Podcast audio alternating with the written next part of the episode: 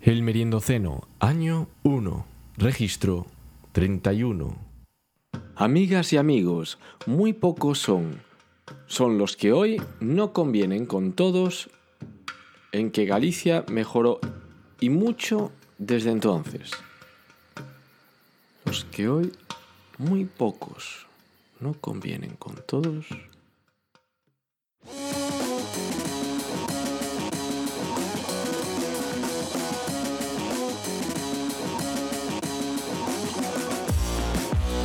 Benvida, persoa que nos escoitas, benvida al merindoceno, un merindoceno no que me estou esquecendo de poñer o sumario.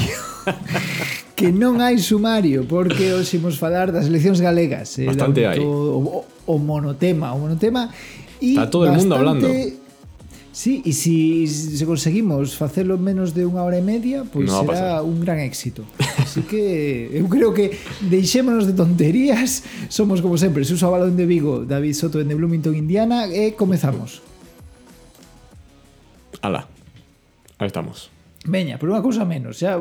Mira, con no isto pecho cerrado. tres, tres ventanas. Veña, fuera. rápido además. Venga, Rápido. contenido, Siguiente, David, contenido. ¿qué? ¿Tiene alguna cosa? Pa- ¿Pasouche algo? ¿Qué? ¿Qué quieres? ¿Qué, queréis? ¿Quieres algo? Pues buena. Siguiente. Siguiente. No, bueno. No, de verdad, traemos un, un programa moi cargado de, de moitas cousas. Imos falar, eh, pues non sei, eso do debate, eh, de un pouco de como é Galicia, imos falar de, de certa idiosincrasia ¿no? que, que hai aquí. Imos responder preguntas da, da xente que nos sigue. Uh -huh. eh, non sei, imos traer incluso publicidade porque había moita xente, o sea, hai, do, hai dos debates que, que están sempre desde que comezamos el menino ceno, que si, ui, si, se eu lle dou golpes ao micro, e non, se, se, se falamos demasiado de política, que hoxe vai ser que sí, ser que sí. e si, ese programa demasiado longo, Don, xa probamos a facelo de, de 20 minutos, de media hora, de 40, de 50, de unha hora e de unha hora e media. E, e da igual, o de que fagamos hai xente que di que é moi longo e xente que di que é demasiado curto. Nun, nun, ese é un, son dos debates que nunca terán solución, penso eu. Que nunca imos chegar a unha decisión de, no, no, a, a, esta é a duración. Es que el problema es que este programa tiene usos distintos, cada uno lo utiliza para una cosa distinta y claro, eh, que es que la gente pretende que, que- que tú te ajustes a sus actividades. A que, oye, pero es que a mí me faltaron cinco minutos.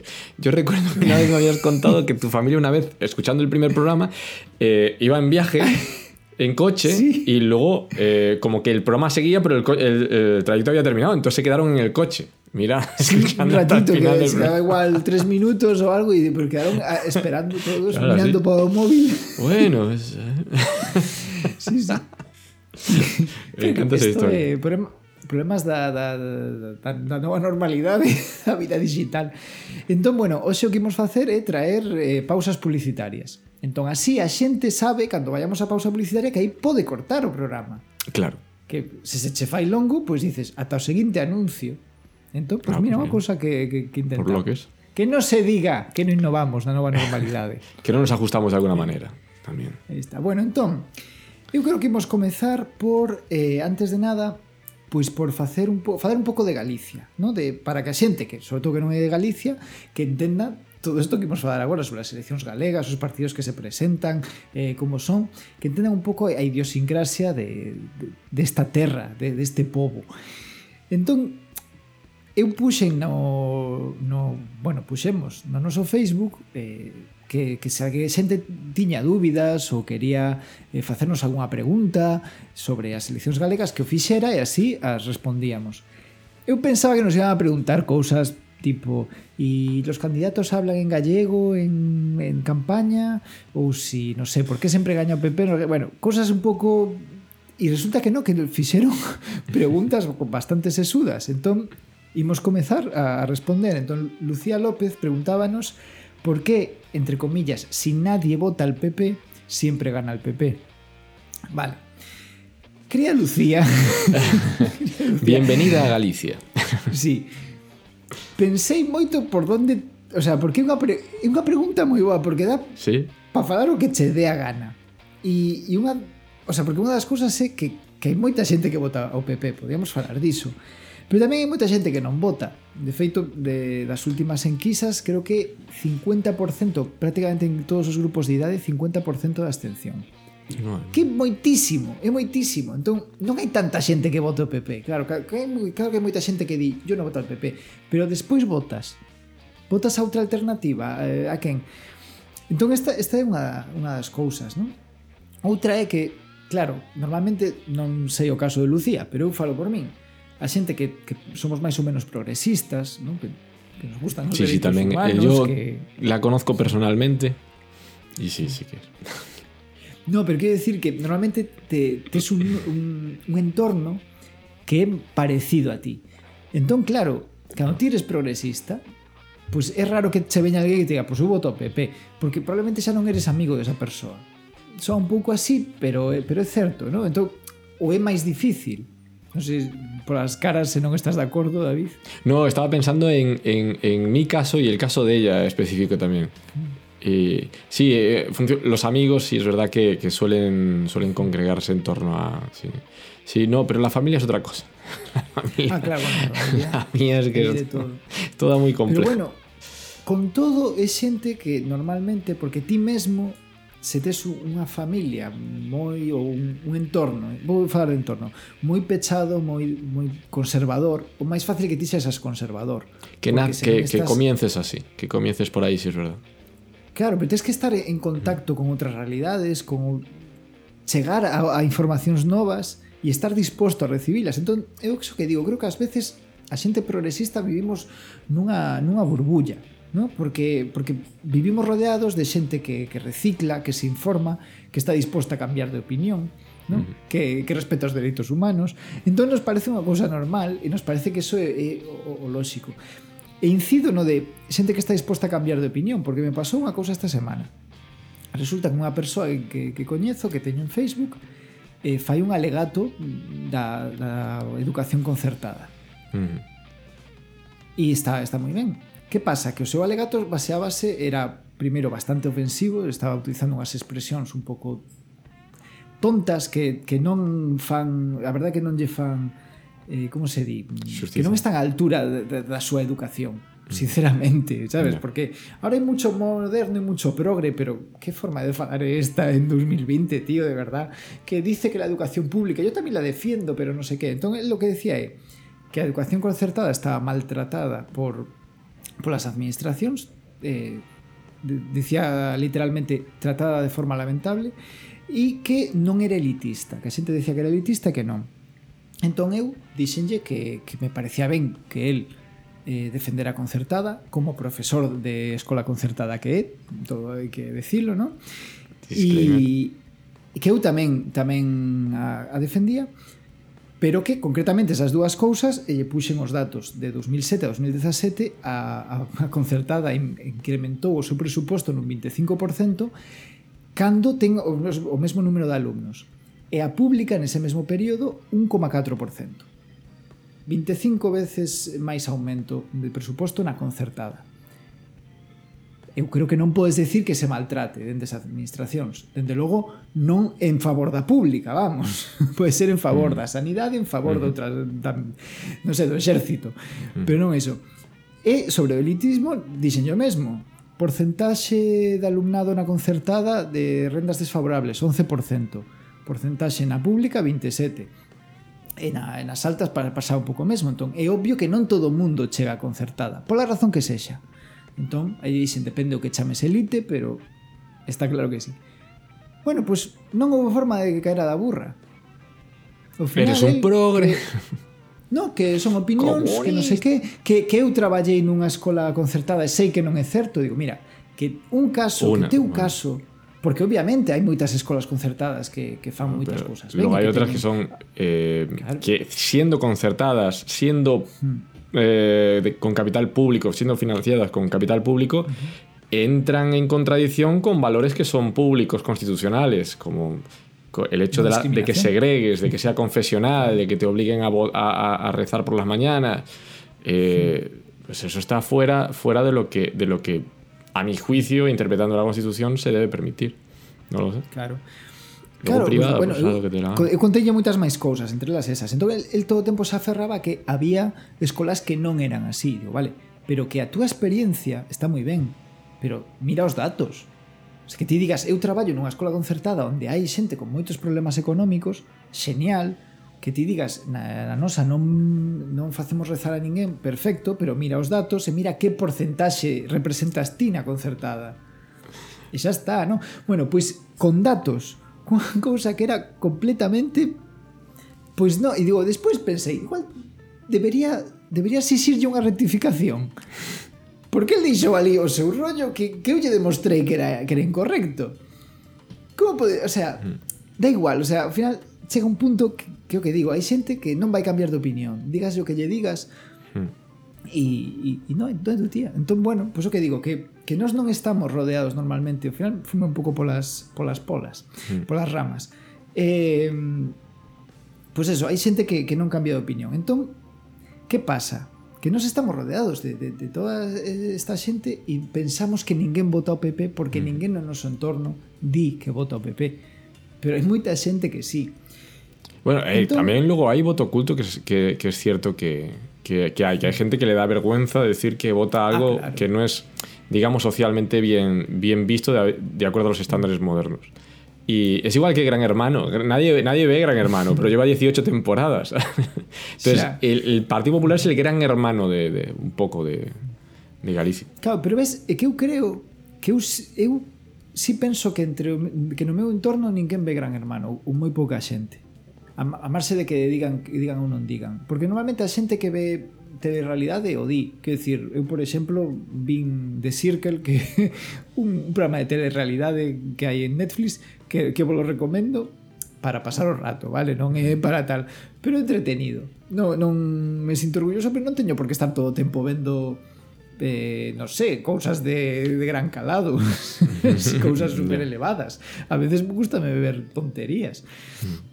Entón, bueno, falaremos sobre isto tamén eh, no seguinte, pero Pero bueno, o que decía, entón vou un pouco a como é Galicia, no? para a xente de fora, especialmente. Como é, como é Galicia? Como é a xente daqui?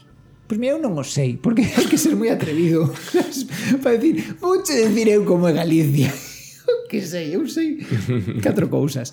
Pero vou poñer un exemplo. Outro día resulta que quedamos en internet. Entón, imagínate, hostia, sen internet, que fas? Pois pues estamos aí aburridos, María e digo, que, que che parece? Digo, mira que locura. Se encendemos a televisión. E de, bueno, Yo por eso non a tengo. No, e, eh, nos temos televisión, pero para ver, claro, Netflix, por exemplo. Entón, mm. non habendo internet, ou para ver YouTube, non habendo internet, pois non podíamos ver contidos a carta, entón poñemos a televisión. Bueno, primeira cousa, a televisión estaba sen sintonizar. Imagínate o uso que lle damos, non? e o seguinte foi que, bueno, empezamos a, a mirar, ¿no? a facer zapping, e non había nada así tal, e ao final, mira, deixamos na galega, porque atopamos que estaban poñendo pratos combinados. Ah, bueno. Para que a xente de fora, que pratos combinados? Pratos combinados é unha serie costumbrista que se emitiu entre o 1995 e o 2006. No rato que estivemos vendo, eh, había, era un capítulo no que as mulleres todas iban aos touros porque es, porque toreaba José eh, Jesulín, que era que estaba como era un queixo. celebrity. E eh, e resulta que facían unha peña taurina, femini, bueno, feminista, femenina, ah. só de mulleres. Entón, isto causaba un, un problema porque os homes, eh, as mulleres, como empezaban a ter eh, traballo por, pola peña que se, se tiñan que reunir con non sei quen, que se tiñan que ir a non sei donde, deixaban de colaborar tanto no, no fogar e os homes eran os que tiñan que eh, atender... Perjudicados, perjudicados. Claro. Entón organizábanse para... para que isto non sucedera, porque era a todas luces injusto que se tiveran que ocupar eles de todo, porque las tiñan que ir a, a reunións da súa peña taurina de mulleres. Bueno, pois... Pues... Qué vergüenza. resulta que había un, o, o rapaz, o neno, o fillo, eh, re- reclamaba, eh, protestaba porque eso era maltratar os animais e como podían estar de acordo e non sei que. Bueno, a este rapaz o, o, o anulaban completamente no momento que o facían aparecer cun bocadillo de xamón e lle decían, si tanto te preocupan los animales, pues deja de comer un bocadillo. Es, es buen punto, Claro. eh, es buen punto. Sí, pero hombre, tamén un pouco, sabes? Mm. Eu penso que entre comer un bocadillo de xamón e, e, o, e o toreo hai toda unha gama de, de comportamentos ¿no? que non sei, aceptables. Pero bueno, eh, o que decía, pues este, este era o, o nivel, ¿no? E despois, eh, pues eso, basicamente, era o tema. Entón, eu digo, como pode ser que esteamos vendo en pleno 2020 na TVG eh, esto? Digo, igual é que estamos na, na segunda canle o poñen pues, de recheo ou así. Era prime time. Eran as 10 media e estaban repoñendo unha serie de hai 25 anos, David. 25 anos que pagaban en pesetas, que era unha cousa que se veía, eu non sei pa que teño unha tele de, de HD de 4K, se aquelo non ti, se veía rayas de, de da tele, tío. É, é terrible. Digo, de verdad, de verdad non hai outra cousa De, por que poñen pratos combinados? Porque xusto despois puxeron unha, unha serie máis ou menos nova. Non, non sei de cando sería, pero, pero dende logo mm. era, era nova, eu non a coñecía. Saía xente máis ou menos de, de agora. Entón, tes dúas series e decides poñer a actual ás 12 da noite e en prime time decides poñer pratos combinados na, na canle, insisto, na canle principal. Así é Galicia. É que non avanzamos, pero que tampouco queremos avanzar que non queremos que nos quiten a, a, as cousas. Es que é, é equivalente a que en Antena 3 puxeran farmacia de guardia ou en Telecinco eh, médico de familia era. Médico eh, de, de familia, médico de menudo familia. es mi padre, podrían ponerlo otra eh, vez, compañero. é que este rollo, pero que cho poñan ademais no como, bueno, o poñemos eso, en Neox ás 3 da mañá. No, no, en Antena 3 ás 10 da noite te poño farmacia de guardia. ¿Habrá pasado algo nuevo? ¿Habrán, ¿Habrán hecho alguna serie nueva? Eh, Na TVG, pero que che digo que No ás digo- 12 puxeron unha nova. Claro, claro, no, no, no. Eh, es que digo, que, que a veces es, es la, la forma de, de entender el- la cultura de, y la financiación cultural eh, esta gente, que es como, pero ¿para qué vamos a financiar nuevas, eh, nuevos contenidos audiovisuales si ya tenemos un montón? ya tenemos muchas. Si la puede cultura ya hay un montón. Pero si llevamos siglos escribiendo y, y haciendo cosas. E ade- haciendo cosas nuevas. fomenta Esto vale, esto vale. que, que están horas baixas en Galicia, o sea, que está moi ben Es para para- que... Porque los O sea, valores era- ya era- son los era- adecuados. ¿Qué más, qué más era qué valores nuevos quieres? No seguinte Está todo viñan bien. os extraterrestres. O sea... bueno, Pero no los eh, extraterrestres, tal y como nos los imaginamos ahora, que pueden son, son formas de vida basadas en otra cosa distinta al carbono y por tanto no son apreciables. Entonces hay otras formas de entender extraterrestres. No, la rana grande esa que imaginamos desde el principio. Que va, era, rana era un grande. astronauta que falaba galego. Falaba galego o Oye, extraterrestre. pues bueno, eso eso está bien para las referencias. Las refer- eh, no, a ver, como yo que Pues- vengo de Betanzos, también eh, puedo aspirar a ser, a ser como este señor, eh, un astronauta. Puedo aspirar. ¿Por, no, por qué no. Betanzos? Porque- No, no, no. Digo que o extraterrestre Ah. era o que falaba en galego.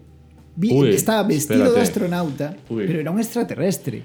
o sea, Claro, que, tío, que podes decir, eu, sendo de Betanzos e falando en galego, se, se teño cerga 4, pode ser que, que me presente interlocutor cando veñan. Ah, bueno, eso. Cando eso, sexa fíjate, fíjate. Apocalypse Now. Está bien. A non ser outra película. Claro, porque es, es imposible ser extraterrestre y haber nacido en Betanzos. Ya no eres Claro, extraterrestre, tienes nacionalidad sí. necesariamente. De, Efectivamente. Claro, vale.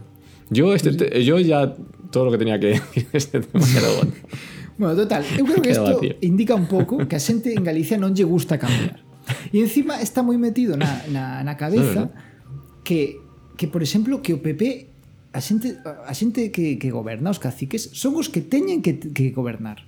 Porque iso é así, porque é a orde das cousas. Porque así é como, non sei, naceron para iso.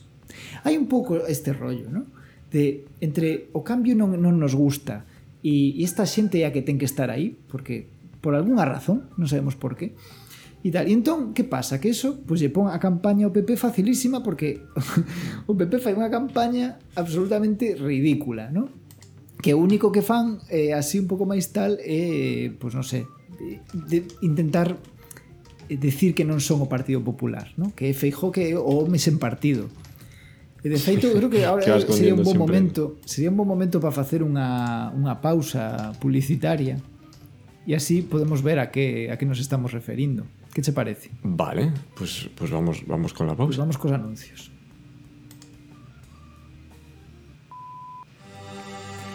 Feijó é o candidato á Xunta de Galicia do Partido Popular.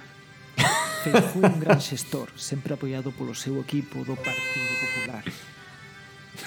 Feijó é un home honrado, como os seus compañeiros dese partido del que usted me habla.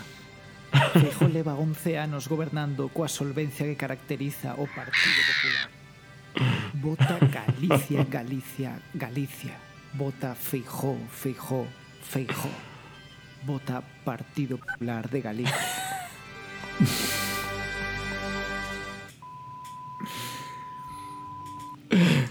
Muy Bueno, pues muy bueno, muy bueno, Suso, vale. Bueno, esto por supuesto, esto ha sido contenido de, de Suso, yo no tenía ni idea. Muy bien. Bueno, esto Buenísimo. contenido de, del Berindoceno. Y, y nada, pues ahí está. É mentira que, que non digan de que partido é Feijo. É mentira, aí o temos, aí se di perfectamente de que partido é. Claro, a xente, claro, para a xente que non é de aquí. É que é unha pena que non, non, non se me ocorreu sacarlle unha, unha foto, pero nos cartéis de campaña de Feijó sae Galicia, Feijó, de todo en grande, e Pepe sale, pero es que non, non, non pues podo decir un 1% da superficie do cartel, menos. Sai hmm. pequeno, pequeno, pequeno logo. é ridículo. Pues, pues mira esto. De, non sei de que de que se de que se, ¿no? De que se esconde. Mira este titular. Una veintena de alcaldías de Ourense se heredan dentro de la familia. Dios mío. Pero es que me acabo de acordar de este artículo y, y ostras, es para leerlo, ¿eh? Le recomiendo a todo el mundo que le, que le eche un vistazo. Perdón, ya está. Vamos, Pois, volvemos, volvemos. Bueno, eh, Pois pues eso é o que hai, ¿no? Eh, este tema de... E, e eles pensan, pois sí, porque son eles os que... Esa familia que ten que gobernar, porque toda a vida gobernou, eu que sei. E entón, nada, pois o que decía, tiran de tópicos e, e, e o PP lle queda unha campaña que basicamente consiste en decir tedes que votarnos a nós porque somos un partido e por alguna razón a eles parece que se goberna mellor con un partido que con tres porque Por qué? Non no se sabe tampouco por qué. Pero simplemente eh, Odín e despois que, o sea, a mí xa me coñeces. ¿no? Esas son como as cosas. A mí xa me coñeces, somos un partido solo. Claro, despois o eh, que non che din é que, é que cando, por exemplo, pux, eh, propuxeron para como compensación os, os sanitarios que se estiveron partindo a cara e deixando aí a, a enerxía toda eh, e a saúde co, co coronavirus, proponen un cheque, un bono de 250 euros para gastar en bares e hoteles. E claro, como se indigna todo o mundo, pois tres ou catro días despois saen dicindo no, eso é unha cousa da Consellería de Turismo, non ten nada que ver con Que no tiene nada que ver con el sanidade, gobierno ni con el PP. No tiene... Claro, claro, claro, tampouco, ves? entón digo, se, que pasa? Son do mesmo partido, pero nas propias consellerías non, non se entenden ou que pasa, non? Ou despois el pode, pode, pode ter conselleiros que non teñan ningún tipo de, de, de experiencia na xestión, pero non metas a xestionar a alguén que non sexa feijó, porque porque non sabe. Tamén hai moito medo, non? Hai moita xente que di, ai, si sai outro e despois pasa non sei que. E isto eu, eu vivín de, de xente que, que a veces decía, pois pues non vou votar porque un familiar meu traballa para unha empresa que traballa para a xunta. Que pasa se sai outro e lle cancelan o contrato eu, pero hombre eh, unha de dúas. Ou que ese contrato non era non estaba moi ben ou se non non teñen por que tal. Pero que sei, hai moito hai, Sí, parece que hay algo en la, en, en la cultura, hay bien enraizado un pesimismo. También hay la, la superstición y el pesimismo creo que nos ha, nos ha acompañado toda la vida. Esa sensación de Sí. que, bueno, eh, mientras estemos así, pues mira, muy poco, pero por lo menos es lo que, es lo que tenemos y aseguramos que las cosas no vayan, no vayan peor. ¿Cuál es el origen de eso? La verdad es que sería interesante, interesante conocerlo. Pero efectivamente eu creo que, que, que tes moito así porque de feito se ves a campaña que fai o sea, o anuncio antes era, era de broma pero que o que vou poñer agora se, se podes poñer isto Sí. é de verdade a campaña de Fijo que por certo eh, non está na web do Partido Popular, ni no YouTube do Partido Popular, porque en YouTube hai unha canle do Partido Popular e outra de Feijó. Igual que ten a súa propia web Feijó, feijó.gal. Ah, sí? Bueno, pues na, ah, no, sabía no, YouTube eso. De, no YouTube de Feijó, que non é o do Partido Popular de Galicia, está este, Feijó Galicia, este anuncio, es verdad. Feijó Galicia. E este, pero podía subir os dous, pero non, non. O que suben a este non o suben ao outro. Toda a campaña oh. está aquí. Ostra, bueno, pues, est, Sí, sí, dalle. Vamos a ver a calidade dos argumentos. Pero, con, con sonido sin sonido, como lo quieres? Con sonido, con sonido. Con sonido. Espera, no vamos... A ver, voy a bajar un poquito para que se nos vale. oiga a nosotros. Nada. O que funciona non o cambio por moito que me veñan con ofertas. Que a experiencia é un grao e non están as cousas para improvisar. Eh. Nestes tempos de inquedanzas, propóñoche experiencia, xestión e certezas. Eu voto seguro, eu voto fijo. Galicia, Galicia, Galicia. Mirando por el Partido Popular. Pero no apareció en ningún momento, en ningún momento, es verdad. Solo Al final de todo, por encima de cumplir. Galicia, Por cumplir. pero, pero, pero vamos, de coña. Bueno, pois decía ao principio que dice ela, eh, o meu chimpín non o cambio por nada. Chimpín é unha especie de tractor, pero é unha forma familiar como para decir un tractor que xa está medio destartalado, que non vale nada, que non ten nin...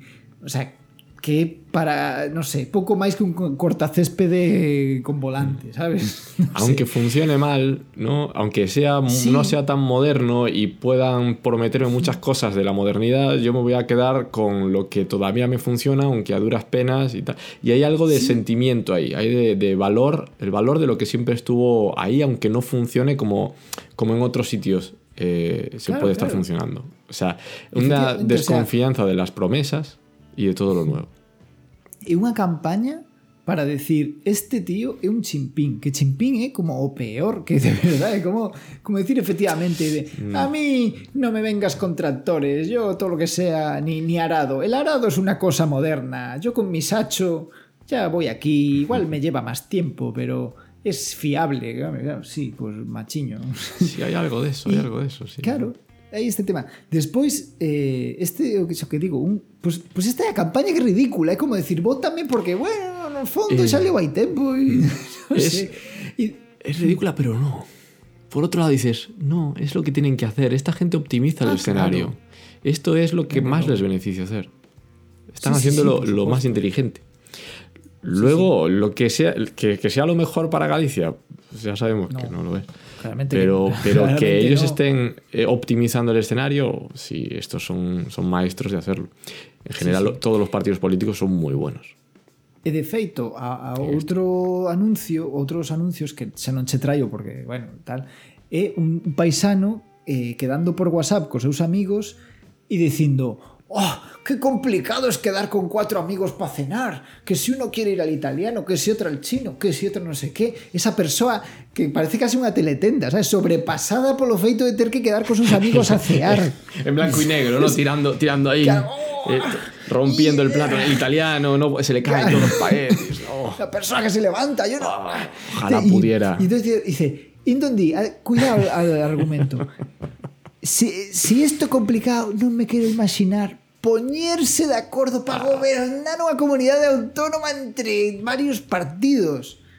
Digo, claro, como tú eres una especie de australopiteco que non eres capaz de quedar con tus amigos porque probablemente sodes todos de dereitas entón sodes uns intransixentes e o que dixo italiano non vai deixar de ir o italiano porque ti o que queres que eres un bolivariano e que vayas a tomar arepas rechas de nada de Venezuela e non sei que entón ninguén se move a súa postura. Entón pensas que xa é imposible que se dea que se dea un pacto a pesar de que no goberno central eh, gobernan dos partidos.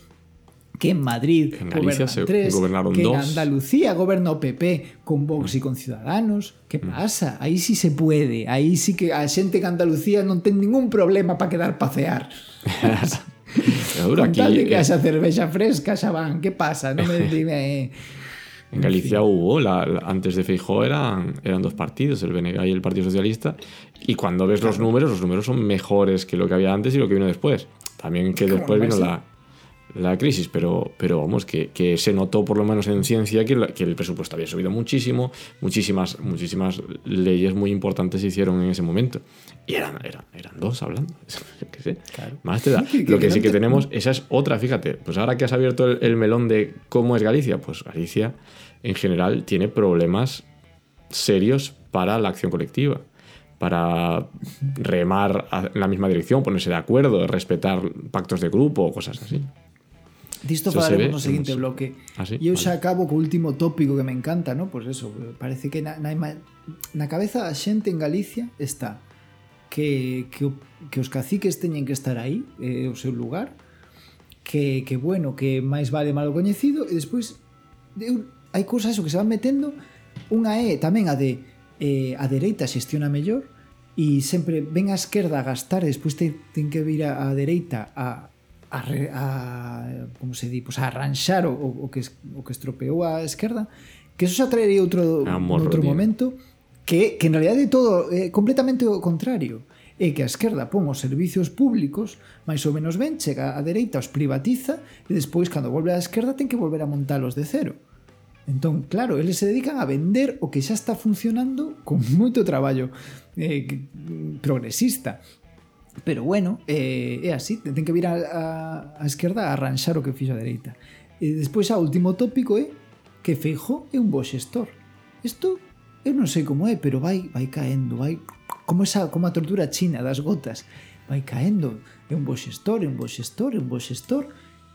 E digo, non sei, aínda non sei por que é un bo xestor, pero aí está, na, na cabeza da xente está eso, Feijó, un bo xestor. Pues te voy a responder enseguida, Suso. Alberto Núñez Feijo no es un buen gestor, solamente lleva gafas.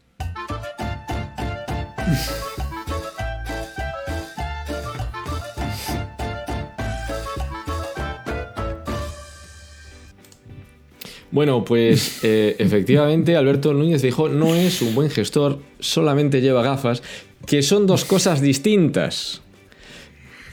Vamos a Pero tratar de dejarlo un poquito.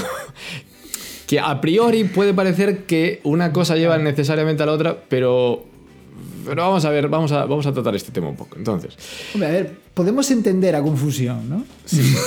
Esto no, no es un problema mm, necesariamente solo de, solo de Galicia. El problema, uno de los problemas principales, al menos que yo detecto dentro de nuestra democracia, es que muchísima gente busca una afinidad política en función del aura del candidato. O sea, ¿para qué vas a definir una serie de prioridades políticas y leerte los programas electorales de los partidos si puedes mirar al candidato por encima y decir, parece que sí? Y, y las gafas pues dan esa impresión de que uno es responsable y que sabe hacer algo que implica leer cosas y hacer cuentas con material de oficina y que yo, yo se lo sé. Pero es que no es necesariamente cierto. Ojo, no quiero decir que no haya buenos gestores que lleven gafas. quiero decir que no todas las personas que llevan gafas son buenas gestoras. Espera, eh, mira, voy a poner gafas. Ahora vengo. Ah. bueno, mentres David vai a polas gafas, pois eh, os lentes en galego, aproveitemos para meter este He pequeno abandonado el programa en directo solo para ponerme gafas. Soy el mismo de antes, ¿vale? No, Esto no me convierte en buen gestor. Mis habilidades ejecutivas son las mismas. Soy el mismo. No, No, te dejes engañar por mí. Yo sé que, sé va. que es difícil. Pero vamos con Fijo. A ver, primero, Fijo forma parte de un partido condenado por corrupción. En tanto que partido, no es que haya gente en el partido condenado por corrupción, que sí que la hay, que la hay, mucha. El partido está condenado por corrupción, por eh, eh, si le suena el, caso el caso Gürtel. Entonces aquí traigo esta noticia que aparece en el New York Times. O sea que no es la prensa populista de aquí, no, es que ya te dice, el Partido Popular español es condenado por corrupción, el partido. Entonces, eh, bueno, por si acaso no, no queda claro, corrupción es la puesta a disposición de recursos públicos, leyes o, o- o activos públicos al servicio de intereses privados, constituyendo un abuso de la confianza conferida por la sociedad para administrar los recursos públicos. No, no es el lugar donde se encuentran los buenos gestores. Eh, estos están en organizaciones Excepto limpias. que, que, que a ti te interese que te xestionen para ti, Eh, claro. Exacto, exacto. Pero Claro, en general, Entonces sí que un bo xestor, claro. Eh, sí, pero a que tú- si tú quieres que, que, que alguien te gestione tu patrimonio, tú no dices, vas a la mafia y dices, oye, tenéis un chaval ahí que me pueda gestionar a mí, a mí esto, ¿sabes? No vas a la mafia, no Sí. vas a, a- a una, a una- Efectivamente. Hmm. No, o sea, bueno, quero dicir, un mafioso pode ser un bo xestor, pero Pero depende é un- actividade. Non, non é un bo xestor para o común, para todos. E non é un xestor xusto, non? Pode ser bo... Mm, bueno, eh, eh, claro, é que bo, no, es que nunca. So, claro, hecho, eh, el tipo de gestores que usted está buscando están argumento. en organizaciones limpias, que actúan conforme a la legalidad y el bien común. Y, y el juez de la, de la trama púnica lo, la consideró una organización criminal Eh, si un partido se dedica a crear estructuras calificables de organización criminal y toda la cúpula es partícipe de eso, hombre, pues eso es una organización criminal. Y Alberto Núñez Feijóo es el delegado regional de una organización criminal. Lo único que se te puede exigir como administrador público es que no te dediques al crimen. Eso está claro. o sea, puedes ser incompetente, puedes ser vago, incluso puedes a veces tener mala voluntad. Y todo eso lo puedes hacer dentro del marco legal. Pero directamente el crimen, dedicarse al crimen. Tu organización se dedica al crimen. O sea, esto puede indicar que es un buen gestor de actividades criminales, pero como representante de la comunidad política gallega, su gestión estará necesariamente sesgada hacia el crimen. Si, si alguien quiere ver alguno de estos, de estos sesgos, eh, yo recomiendo que vea, y hago publicidad yo ahora, las entrevistas que hice con mi equipo de Atac Galicia. Y mira, pues lo vamos a poner en, en- en el link a, a estas entre- eh, eh, vamos a poner el link a estas entrevistas en la descripción del vídeo Ah, vale, vale. y en iVoox también. Eh, y ahí en esas entrevistas se puede ver cómo las relaciones oscuras con ciertas industrias terminan traduciéndose, por ejemplo, en políticas medioambientales perversas o gestiones muy cuestionables de la sanidad pública, entre muchos otros ejemplos que se van a encontrar ahí.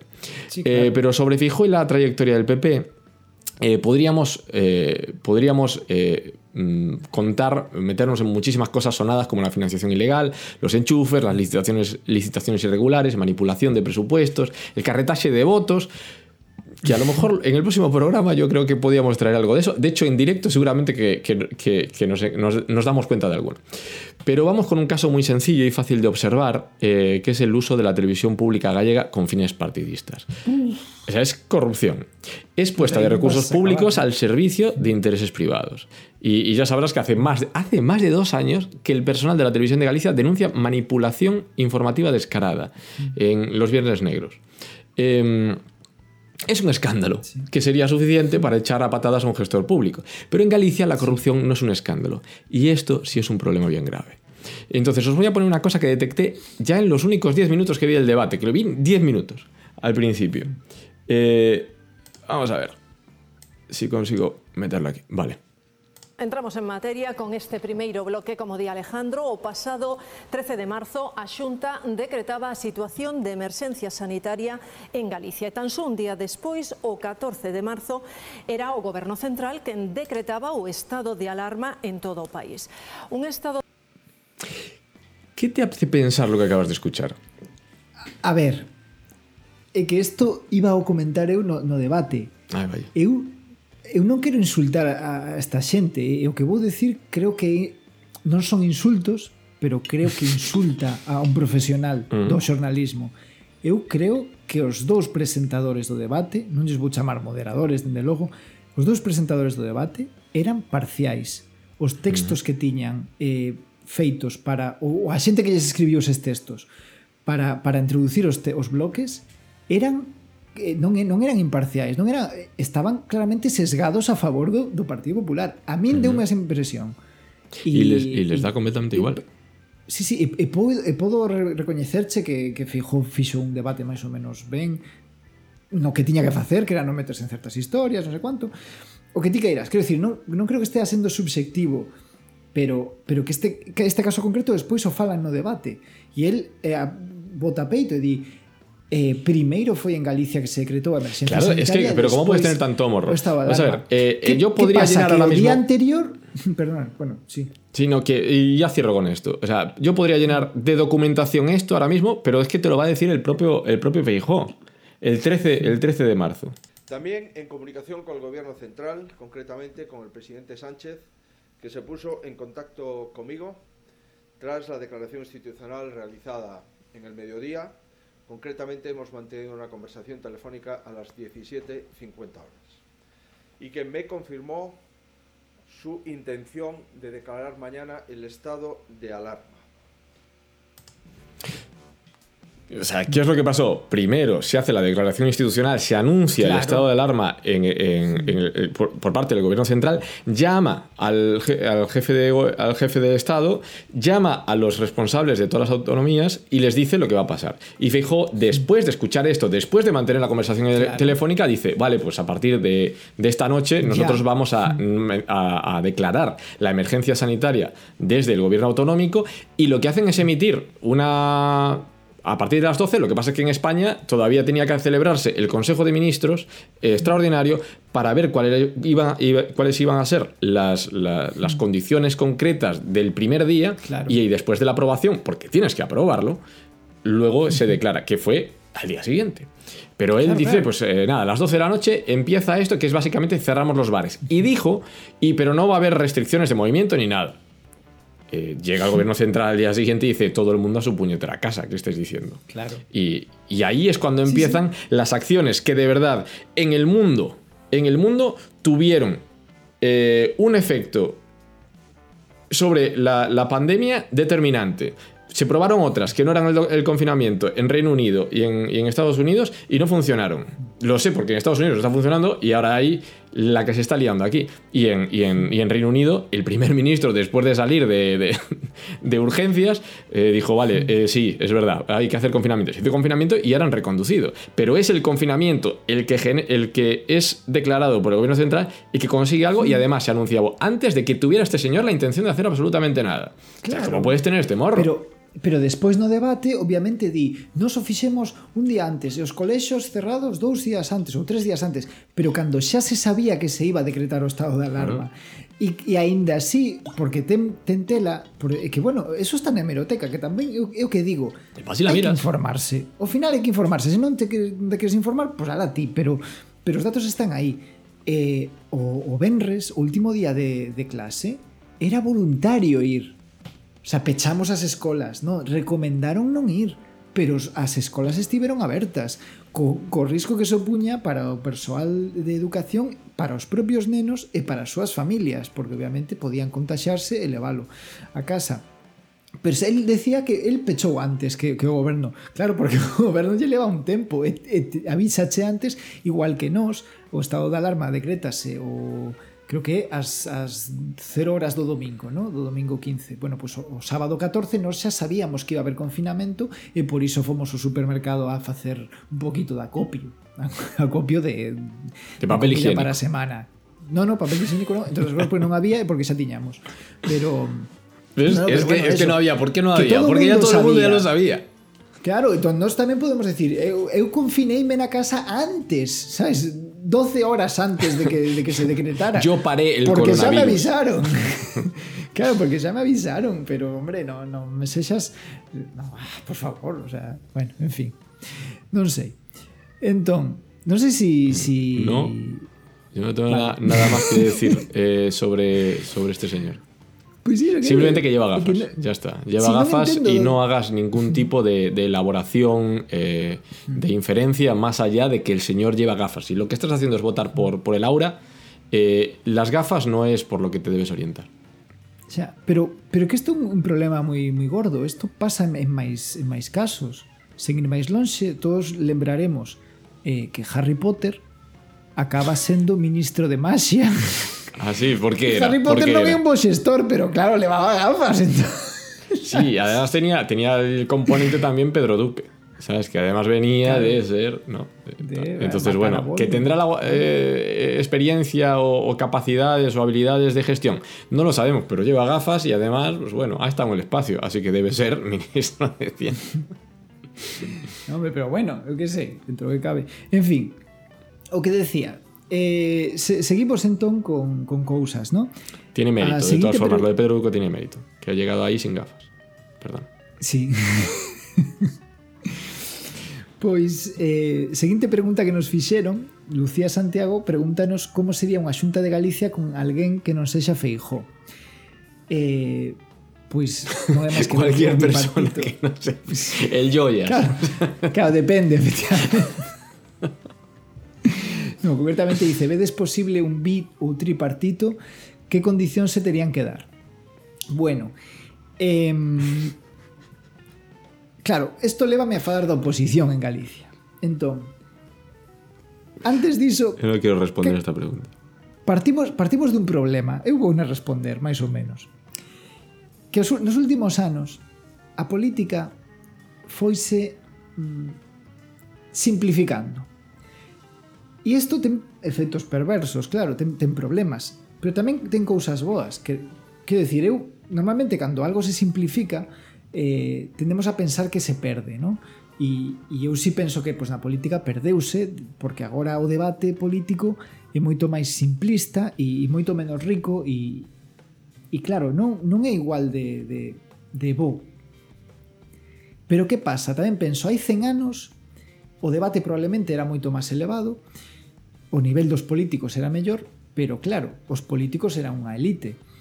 Moi pouca xente chegaba aí e eu creo que non non tanta cantidade, de, o sea, sí que todo o mundo, bueno, todo o mundo, hai 100 anos, non se sabería decir exactamente, pero moita xente tiña dereito a voto, pero non todo o mundo tiña dereito a información política. Entón, agora hai máis xente que se interesa pola política, E isto leva a que tamén o feito que se democratice fai que se simplifique. Pasa coa música, pasa con un montón de cousas. Quero dicir, Beethoven é moito máis complexo que Maluma.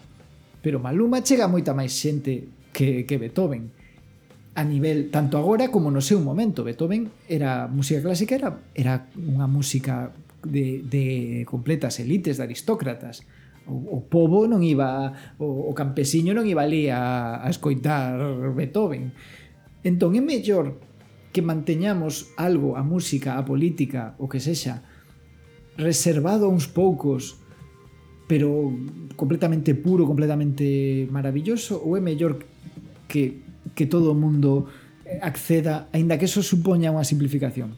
Eu non o sei.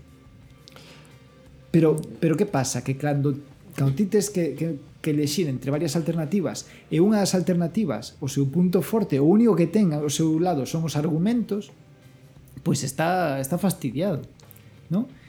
E... Dime, dime. Yo pienso que forma parte de una transición necesaria. Eh, ¿Qué pasa? Que antes efectivamente la participación política estaba reservada a... igual que el, que el, que el disfrute de la, de la música. Eh, de la música que no era la música popular, sino la música, digamos, claro. elevada, la que al final, digamos, trasciende porque tenía, ocupaba lugares privilegiados y al final es la que, es la que llega y luego por canales populares pues llega lo que, lo que llega. La- en la política, pues yo supongo que todo el mundo siempre se ha metido, pero lo, lo, lo que realmente luego trasciende, lo que es importante, los, los espacios de toma de decisiones, los espacios donde se, toma la, donde se pone la música elevada, están estaban restringidos a una, a una pequeña a una pequeña élite. En el momento en el que eso se va ensanchando, ¿qué pasa? Que, que- tienes que encontrar nuevas formas del lenguaje para poder atraer a las nuevas personas que están siendo incluidas. Entonces, necesariamente son esquemas menos, eh, menos elevados, necesariamente más simplistas, pero yo creo que es parte de la transición, en la que la, porque la gente que ha llegado a hablar de una manera eh, que ahora nos parece más elegante en los grandes, los- las partes altas de la estructura social, también eh, esa- en algún momento hablaron, a- hablaron con, con, digamos, menor capacidad, vamos a llamarlo así, si se quiere, Sí. Eh, menor elaboración. Entonces, ¿qué pasa? Que llegamos, ahora que llega la, la democracia, incluso estando nosotros en democracia en este país, todavía gran parte de la población no participaba de la real- rea- realidad política, aunque votasen. Porque en realidad la, la- la afiliación política, ya lo hemos hablado antes, no necesariamente tiene que ver con convicciones eh, ideológicas, tiene que ver con otras cosas. Eh, pero va a Bueno, ir pero, perdona, a medida que ahora, sí es ahora certo esto que, sea- que igual pero- hai 30 anos os debates que se producían ¿Por qué? Porque estaban todavía restringidos a una, a una élite. Claro. Entonces, ahora, de medidas, ahora se ha abierto, de, ¿no? la gente se va interesando en, en el debate público y por tanto, como tú, como, como tú sabes que esta persona te va a escuchar, antes ni te escuchaba porque estaba completamente bloqueada dentro del entorno familiar o lo que fuera, o por, por, por, por, por Sí, cuestión de clase o lo que fuera. sea.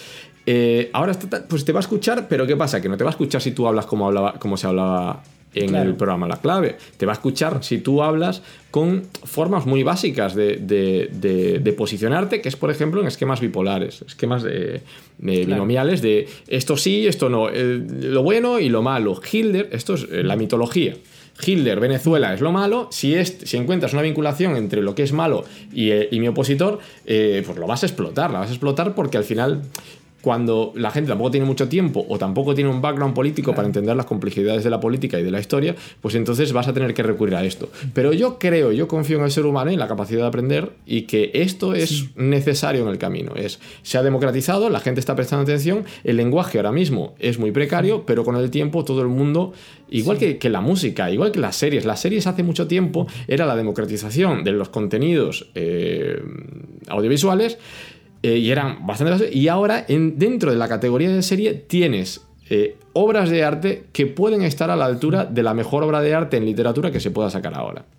Sí. Entonces yo creo que es un momento necesario, no es agradable, pero yo, yo confío en que las cosas vayan a mejorar. Efectivamente, pero claro, pero mentres estamos aquí. Mientras estamos aquí. E efe- efectivamente, entón, a política agora mesmo é marketing. E isto supón un problema porque para a xente que non ten escrúpulos é moi fácil mentir e manipular que é, que é parte da simplificación, vale? Tampouco pasa nada por mentir. No momento que eu simplifico, no momento que digo Galicia é así, estou simplificando e estou mentindo. Pero estou propoñendo un modelo que nos vale para algo. Que pasa? Que se ti non tes escrúpulos, podes, no momento que simplificas, simplificar moitísimo máis para transmitir unha idea que igual non é certa. Cando ti tes valores e tes principios, que é o que pasa moitas veces no progresismo na esquerda, ti non podes decir algo, ainda que eu quero decir que Feijó é un criminal, por exemplo, ou bueno, eso Pois o que decíamos antes, Feijó é un criminal. É unha simplificación e é mentira, pero, No, pero transmite a mensaxe está adecuada. dentro, está dentro de una organización criminal y entonces Claro. luego está la sospecha de que puede estar cometiendo actos criminales. Eh, yo no he Claro. dicho que sea. Supuestamente puede ser que, que hai algo por aí. pero non ser. No, pero ten moitas no papeletas, pruebas. entón claro, ti tes que As papeletas las tiene. Pero claro, se queres se queres non faltar a verdade, tes que decir ten toda a pinta que, home, non se sabe, pero eh, o que fixo coas caixas é moi sospeitoso, o que fixo coa sanidade, o que fixo coa educación, o que tal, bueno, que puxo a súa prima a, a, dirigir, a dirixir non sei que, a súa irmá a dirixir non sei cuánto, o sea, pues aí está todo, todos os datos. Pero, claro, pero que digo, eles non teñen ningún problema en decir este señor cobra de Venezuela incluso sabendo que mentira. E aí quedou, ¿no? E, e ya está. E, e en cambio na luego esquerda eso pues, no- no somos máis quita que- reacios Sí. No, no quita que haya, que haya diferentes perfiles morales y que los puedas ascribir a, a- a- ideologías concretas. Eso estoy completamente Pero de eso acuerdo. que No estamos estaba hablando del ti, lenguaje. ti Sí, sí. sintes a necesidade Estoy de, de facer ese Pero creo que ese- también ese ellos van a adaptar van a adaptar su, su- la- lo que ellos se permiten a sí mismos a la hora de hacer sus intervenciones a la moralidad del que le escucha. Y si todavía tampoco hay un desarrollo claro. moral suficiente, eh, pues eh, esas son las condiciones de posibilidad y le están permitiendo un montón de, un montón de burradas, pues precisamente porque la gente no, está no es capaz ni siquiera de identificar fake news. La fuente, Claro. la tal, es, eh, entonces este es el espacio que les dan de maniobra para que po- poder hacer todas sus, sus atropellos. Sí, pero bueno, insisto, no, tal, outro día me eh, contaba unha persoa que traballa nun banco que lle chamou unha, unha señora maior preocupada porque quería retirar todos os seus cartos porque lle dixeran que Pablo Iglesias iba a, a, a coller o 80% dos aforros dos españois. Pablo Iglesias, nin sequera o goberno, o sea, é completamente tolo. E hai alguén que se está aproveitando de que haxa mm. se, señoras como esta que, que, que, que, que o crea. Claro, esta persoa que traballaba no banco dixo, señora, eso mentira vale, non se preocupe, tal, pero pero claro, se tes, eso é moito máis forte que alguén che diga que te van que te van roubar mm. o 80% dos, dos teus aforros. Gente de mi familia piensa que vai ser moito máis potente que, la que algo casa. que poidas decir ti eh, sen ser unha, unha mentira vil, ¿no? Digo eu. Eh. Uh -huh. Entón, bueno, eh, pues eh, con estas estamos. Pero sí que é certo que o agora mesmo o, o debate, o, o sea, o o debate político eh, é, un, é, é marketing. E un dos problemas que temos é que en certos, eh, por exemplo, na política a nivel nacional sí que se coñecen a todos os actores, pero no CIS, por exemplo, preelectoral das galegas, Feijó era coñecido polo 99% dos, do electorado, bueno, dos enquisados en este caso, da enquisa, E, eh, en cambio, Caballero 80, Ana Pontón 70, eh, Gómez Reino 50, estou inventando as porcentaxes porque non me lembro, pero eran máis ou menos por aí, non? Non chegaban ao 100%. Entón hai xente que non que non os coñece. Por iso eu traio unha sección de parecidos razonables. Ah, vale. e entón imos poder ver aquí nas seguintes imaxes para que a xente teña claro quen é cada un. Entón, se das a primeira, por favor. Este é Gonzalo Caballero. Que o recoñeceredes porque parecese a Gary Sinise. Non sei como Pero es que yo no sé quién es Giri Sinise, no sé quién es ese señor. Sí, hombre, Teniente Dan de Forrest Gump. Yo puedo entender, eh, pero sí que hay, algo ahí, ¿eh? Hay algo ahí, sí, señor. Sí, en realidade, a mí se me parece o dos tonechos. Pero Ah, non atopei dúas fotos eh, Gonzalo Caballero, o dos tonechos. Al, de, al, de lo, al pequeño, ¿no? Sí, o que daba que o hacía casco de na hijo. cabeza. Ah, puede ser. Sí. Sí que se parece. No recuerdo bueno. la cara Se- que tenía, ¿no? Seguinte foto, Antón Gómez Reino. Vas a meter un problema, cabrón. Parécese a Barry Gibb de, dos Bee Gees. Non me diredes que se parece. Sí, señor, hay algo Falta ahí. un ¿eh? poco de este pelazo. sí, este, este sí que lo veo yo más. Sí, sí, sí, Claro. sí, sí. Vale, Ostras, es que encontraste buena foto, ¿eh? Claro, sí, que ese é o problema, porque a veces sí que se parecen e pásame co, co seguinte, porque o seguinte eu pensaba, Feijó pareceseme a Woody Allen e sí que se me parece, pero non atopei foto atopei que se parece a señora Dunfire non me digas Ostra, que non Ostras, pero que bien has, has conseguido las fotos, eh Ostras, Ostras que sinvergüenza. Llevo meu traballo, pero... Muy bien, tú has, gastado, has invertido aquí un tiempo. Este en programa. todo isto eu o fixen solo pola seguinte. A quen se parece Ana Pontón? A Madame Maxime de Harry Potter. Ostras. A moza de Hagrid. Ostras, pues ahí la me tienes. digas ¿eh? que para aparte son altas as dúas Ah, eu creo que que teñen un punto Ostras, cómo será de alta para que este tío mire hacia arriba, ¿eh? Pues Sí. Es como un gigante. ahí. sí, Vale, vale, ostras, vale, vale. unha muller moi alta Muy bien. Pois agora xa coñecedes os catro principais candidatos E eu creo que hai que falar un poquinho máis da oposición, pero igual é momento de facer unha pausa publicitaria. Vale, pero vamos. Que che parece? Sí, bien, bien, bien. Pois veña. Xa tes un coche, un automóvil. Faste selfies que son autorretratos. Sacas cartos no caixeiro automático. Es unha persoa autodidacta que lea autobiografías de autoaxuda no autobús vai sendo hora de que teñas tamén autodeterminación e autogoberno.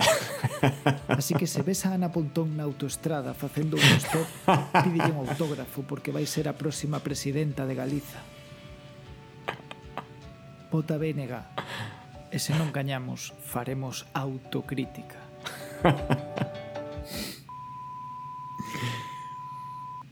Bueno, pues ya Bueno, que autocrítica, están- ya será una novedad. Despois os subiremos a YouTube por se que xente os quere ver, probablemente subtitulados. E mm, que eso non me deu tempo. e nada, entón, decía, vale, como está a oposición? Pois a oposición está por un lado, como acabamos de ver, co BNG, co autogoberno, autodeterminación, que é un problema porque a moita xente nos tira para atrás. Non porque eu estea en contra do autogoberno ou incluso da independencia, pero que me dá igual. Realmente me dá igual porque a fronteira me dá igual onde me apoñas. Entón, a mí o que me interesa son as políticas que se fagan. Entón, sí podo estar de acordo moitas das políticas que propón o BNG, pero igual me tira para atrás que esteamos todo o día con que se si somos unha nación e que se si precisamos máis autogoberno e máis tal. Tive unha conversa moi interesante por, por Facebook cun amigo meu que está colgada en, no meu Facebook, se alguén a quere ver, é moi longa, e el me, me dá a súa opinión sobre isto e a min convenceume. Entón, non a, non a vou reproducir, porque seguramente o faría mal e un rollo tal, Y pero... llevamos una hora y pico. No sé Sí, pero a mí... Pero bueno, hora, Yo estoy teniendo aquí un buen, un buen rato, hombre. Sí, e entón, eh, pois o que decía, eh, a min convenceume de por que mm, por, por que o BNG é unha opción válida aínda que eu estea en contra do nacionalismo, non? Entón, pero que pasa? Pero que é certo que o BNG ten eso que que lle tira moi pa, moito para atrás. E unha pena porque é unha, unha organización que está moi arraigada na terra que está axudando a moita xente. A mí o que me gusta que, que están que é xente que os ves facer cousas. E están nos povos, e están nos sitios intentando de verdade mellorar a vida da xente. Penso eu dentro de que non coñezo todo non? pero claro hai moita xente que solles vai tirar para atrás. Despois ves eh, Galicia en Común falaremos despois. Pero claro eu creo que na oposición falta alguén con carisma. Porque Feijó, guste non ou non, sí que ten ese carisma. Será porque ten gafas, será polo que sexa. E na oposición é certo que Ana Pontón o está facendo moi ben. Pero faltanos faltanos alguén, como se poso o seguinte vídeo, eu creo que nos falta unha Yolanda Díaz. Que é unha tía que de feito probablemente se non estivera no goberno estaría pre pre eh, presentándose a presidenta da Xunta. Faltanos un, unha tía que saia e faga que fixo no Senado Yolanda Díaz. Eh, señor Barreiro, yo sé que usted me hace esta pregunta porque sabe que soy una mujer muy luchadora y sigo siéndolo en el Consejo de Ministros. Pero fíjese, señor Barreiro, tiene un problema usted. ¿Sabe cuántos años lleva gobernando su partido en Galicia? 33 de los 39 de autonomía que tenemos en Galicia. 33 de los 39, señor, señor Barreiro. Señor Barreiro, tiene usted un problema y el señor Feijó dos. Tienen dos problemas. Es un drama gobernar 33 años y los 10 últimos, como usted y su presidente del Partido Popular, el señor Feijóo, y no saber quién tiene las competencias en materia industrial, que según dice nuestro Estatuto de Autonomía, artículo 30, en materia industrial son competencias exclusivas de la Junta de Galicia, señor Barreiro.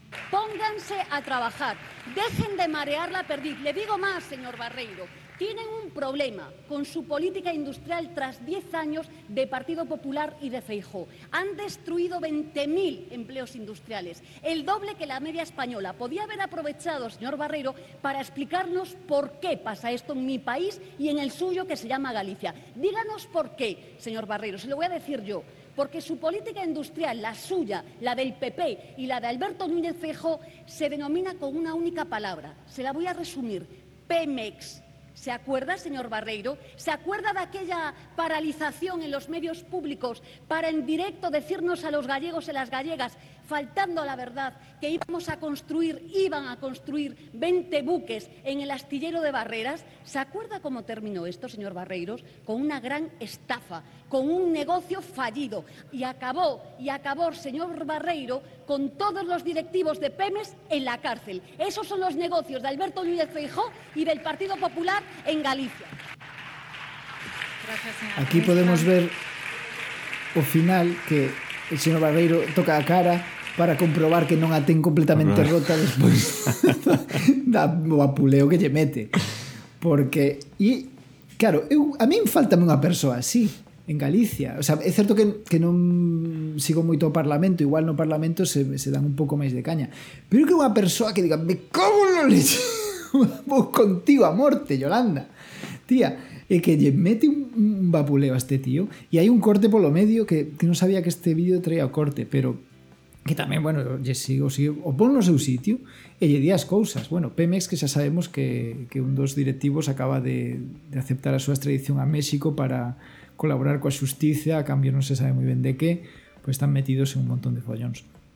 Pero bueno, o que, o que decía, nos falta unha persoa así, penso eu que, que moi guai por Ana Pontón, eh? pero mmm, faltanos Gonzalo Caballero parece eh, Chucky el muñeco diabólico, parece unha marioneta, eh, está, non sei, está raro.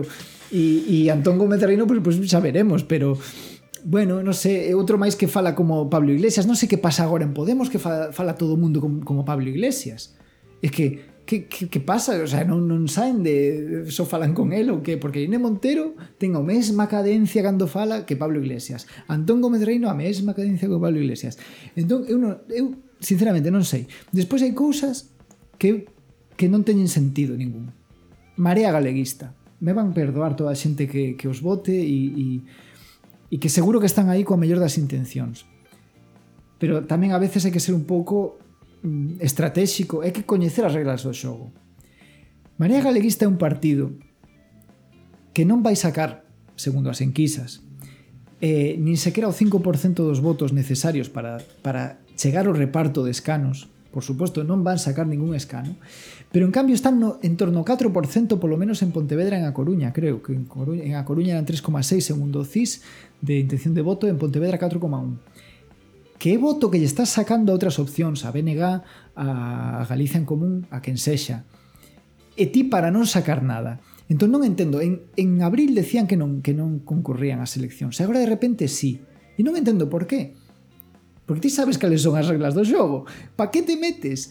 Pa que te metes? O sea, e o seu, claro, o único argumento que teñen é que dicir, non somos os únicos que non nos debemos a Madrid, que non temos as mans atadas. E o BNG acepto che que Galicia en común igual teña algo que, que, que non lle poda reprochar o goberno central PSOE por suposto pero o BNG que problema ten o BNG que ten un deputado que lle importa Madrid o BNG O sea, non entendo. Por que non podes canalizar o teu voto cara aí? Eu non son moi partidario do voto útil, pero, hombre, por favor, dixemos xa de fragmentarnos tamén, carai. En fin, e encima que é o peor desto? Que, que Marea Galeguista leva dentro en marea, que o partido agora mesmo, tal cual está o Parlamento antes das eleccións, é o segundo partido de Galicia. Todos sabemos que en realidade esa xente que votaba en Marea votaba Podemos. Son os que van votar agora Galicia en Común. Pero como Marea Galeguista leva dentro a marca en Marea, son os que teñen os, son o segundo partido que máis eh, tempo teñen de televisión, de entrevistas, de todas as cousas por representación parlamentaria actual que tempo que lle estás quitando a Galicia en Común e a outras opcións cando ti non é por mal, pero que oxalá me equivoque, oxalá saquen catro deputados un en cada provincia. Pero que temome que non. Entón, por que faz estas cousas, por favor? Es que, non sé. Tamén, bueno, é que iba... vou, vou deixar xa outras cousas que, que traía, pero Pero bueno, despois eu creo tamén que falta un... Bueno, non sei se queres decir algo sobre isto. No, no, no, no, no. no, no, no. Bueno, eu creo que tamén que falta ambición e falta un pouco de realismo. Porque se pos a seguinte a seguinte imaxe, vale? Isto é unha un tweet de Alexandra Alexandra Fernández. Fernández. Está, está aquí, sí, que era, que era de Marea, diputada de Marea e agora está no BNG. E entón di, o PP en caída e o BNG en subida imparable Esta é a tendencia que se palpa non só nas enquisas, senón tamén nas rúas. Vamos a ver, isto é a definición de optimismo. Hai unha enquisa que, que o PP lle dá un escano menos que en 2016, un escano menos, que só precisa 38 para ter maioría absoluta e, e lle dá 40, e ela ve unha caída do, do PP. Sabes? Hombre, jo, eso é optimismo, non? Sí, bueno, eh, tiran mucho de, de, esto siempre. A veces yo creo que, que, funciona, que es la sensación de que la remontada eh, a veces consigue animar a la gente que está desanimada. Eh, que, sí, las encuestas, las encuestas, ¿por qué salen tantas? No salen. Ah. Tú dices, es porque la gente las demanda. Porque la gente de verdad las, las demanda, quiere saber. ¿Y hoy cómo es? No, las, las, la, tienen no, un, claro un, efecto no. estratégico claro que eh, sí es verdad que se comparten muchísimo, pero también se comparten muchísimo por parte de los, de los partidos políticos que tratan de darte la sensación desde su perspectiva que todo claro, va claro. Eh, para animar al electorado, ¿no? o que nos está ganando el otro, los fachas vienen o los, los comunistas vienen. Sí, sí. Entonces tienes que ir y animaros a votar. Y, y bueno, también está ese rollo, esto me lo había dicho mi padre una vez. Me acuerdo que eh, le había tocado en mesa electoral, eh, no sé dónde, lejísimo. Y volvió tardísimo, me acuerdo. Y tenía la, al día siguiente la libreta con todos los votos que había contado y tal. Y, y vi ahí Pepe Peso, imagínate, tendría yo nueve años. Y le digo, ¿quiénes son ellos? Y dice, no, son los partidos que se presentan a las elecciones, año 93. Fíjate, pues fíjate, nueve años tendría. Y, y, le digo, ¿y tú de qué, a quién votas? Y dice yo, ¿o de quién eres? Y dice yo, el que gane. pues hay mucha gente que quiere ser del que gane. Sí, eh, entonces, eh, si hay mucho eh, mucha estimación de voto, pues eh, ahí, pues ahí quieres estar. Y, ah, pues mira, ganamos. Como quien decide ser del Madrid. Sí, sí. Pues yo soy del Madrid porque el que gana, porque es el que gana. Eh, tampoco, claro. como no tengo tampoco desarrollada ninguna ideología que, y tampoco sé cuáles son mis intereses dentro de esa ideología y, y, de los proyectos políticos que hay, pues entonces quiero ser del que gane. Dende, dende logo. Pero claro, unha cousa é ser optimista como Alexandra Fernández, ¿no? que, que di que porque hai unha anquisa que lle dá un escano menos o, o sí, PP no, no. que, que está caendo, Pero despois está a seguinte que eso xa non é optimismo, eso xa é fantasía. Se isto era ciencia ficción, o seguinte é ficción pura. Isto é un, unha imaxe que compartí unha persoa en, en Facebook que non quixen poñelo para que non se morra de vergonza proxeccións de representación do Parlamento de Galicia Elaboración Seis- propia a partir de mis sentimientos. E, efectivamente, de Marea Galeguista. Dalle 4 deputados a Marea Galeguista de 36 o PP. Y al final 36. ya está, ya podemos gobernar todos. Ya claro, está. o sea, elaboración propia. Elaboración propia quiere decir, coño, eches un Excel y dices, na, na, na, ni, na, na, na, na, na. ¿Os ¿Viste los rotuladores carioca? ¡Hala! Así. Esta es la proyección que yo hago. Pues bueno. Y da, pon, ponlle unha data. Perdón, que le pone. si- Eso me ha gustado, lo acabo de ver. pone una fecha. Esto es así Esto como lo siento yo. Ayer, ayer, esto es ayer, ¿no? Sí, el 6 de Sí, sí, 7. Pues efectivamente, isto era unha persoa de Marea Galeguista que comparte que, que o PP quedaría fora do parla, o sea, que quedaría en maioría absoluta 36 e María Galeguista tería 4 de, 4 deputados. Oxalá, como digo, oxalá, pero temome que no. Me parece que no va a ser eso verdad. Pero bueno. E nada, eso era que traía un pouco eu da da Uy, uy, uy. La No, no. Pues mira lo que te traigo yo.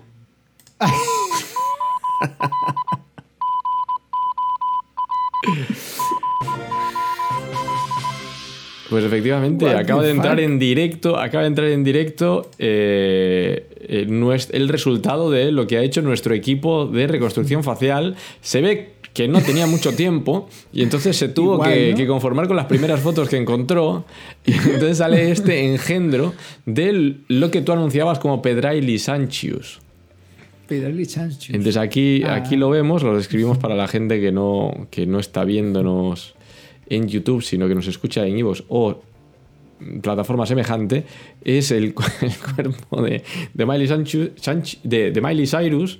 Eh, creo que esto es de 2013, en los MTV Awards estos en los que ella rompió de, de la imagen de, niña, de niña prodigio de, Disney Channel eh, en est- esto, que se rapó las sienes así, todo, se dejó dos chicholinos y, eh, y sacaba un montón de la lengua, pero aquí pues eh, tiene, eh, como, como, como es La requerido, la cara de Pedro Sánchez. Y ha salido esto. Y yo creo que es lo peor que he hecho. Eh, o sea, el, de- de- el resultado más feo de nada de lo que yo he hecho en mi vida. A, ver, a verdade que Bueno, bueno, de- traballos moi finos e este non é un deles. No, Ti no estoy bien, pensando que pero- Fraga Pedroche era todavía más, más, más, más doloroso que este. Sí, pero tiña un acabado mellor. Este tiene un acabado, sí. Eh, ¿Qué pasa? Que, es- si te fijas, ella está como mirando hacia un lado, pero Pedro Sánchez está mirando de, de frente y aún así Sí. parece que está de lado. Parece que está como que la Sí. cara la tiene como un rodaballo hacia un, hacia, hacia un lado. Pero, Pero bueno. Bueno, pues eu creo que Pues é está. momento de, de facer publicidade e entón o primeiro é porque creo que ainda non o dixemos que este domingo, 12 de xullo, imos estar en directo en YouTube probablemente porque ainda non probamos, pero en YouTube. Se si aprendemos a hacerlo. A partir das 8 Si a partir das 8 da, da tarde máis ou menos, cando pechen os colexios electorais, seguindo o escrutinio, seguindo o reconto. Uh -huh. eh, bueno, pues se, se seguirá a xornada electoral, nos iremos dando os resultados igual que na tele, pero sen ter que aguantar a tertulianos que non son do voso palo, sen ter que, que aguantar a, as, as intervencións nos, igual poñemos a xente que cando saian pues, Feijó a falar, pues igual se non nos apetece pues decimos Feijó, pues non o ponemos ou igual sí, pero polo menos lle gritaremos entón terás unha persoa que te represente e ademais poderes nos mandar pues, cousiñas, o whatsapp, onde sexa e iremos así é como vamos estar comentando. en familia e así vamos rellenando claro. ¿cuánto pode durar eso? ¿cuatro horas? Uf, no, Dios mío, tú sabes lo que estamos haciendo. horas, xa está en dúas eh? horas. O sea, está hoxe en día moi rápido. Desde o primer... Sí. Vale, bueno. Bueno, senón cando este no 90 e tantos por cento deixamos. Tampouco, pero bueno, entón, eso, xa sabedes, no sé, este, no sé. bueno, iremos a dando a tabarra, pero 12 de xullo ás 8 el meriendo ceno en directo, en directo, unha cousa nova completamente para elecciones. E xa que estamos con publicidade, creo que é o momento de poñer un, un novo anuncio. Vamos.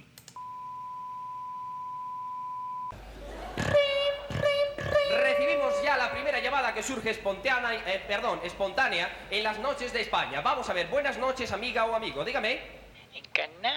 Canna de noche para todos los amigos de España. Cana, son Antón Gómez de Reino, chámote porque estaba aquí facendo a evolución electoral para que son agora as eleccións galegas o 12 de xullo e digo, vou chamar en Cana para explicarlle como queda a coalición porque en Cana ti votas a Podemos, verdade? Sí. Bueno, porque non vas poder votar a Podemos porque Podemos non se presenta. ¿Qué pasa?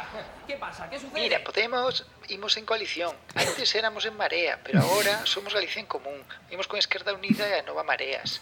Entón, en Marea, que éramos antes, agora son Compromiso por Galicia e Partido Galeguista son en Marea, pero se presentan como Marea Galeguista. Entón, en abril non se ian presentar, pero agora sí. Entón, nós tamén nos presentamos que somos Galicia en Común, con Esquerda Unida e Nova Mareas. A Nova Mareas non son en Marea, en Marea vai con Marea Galeguista, son con Compromiso e con Partido Galeguista.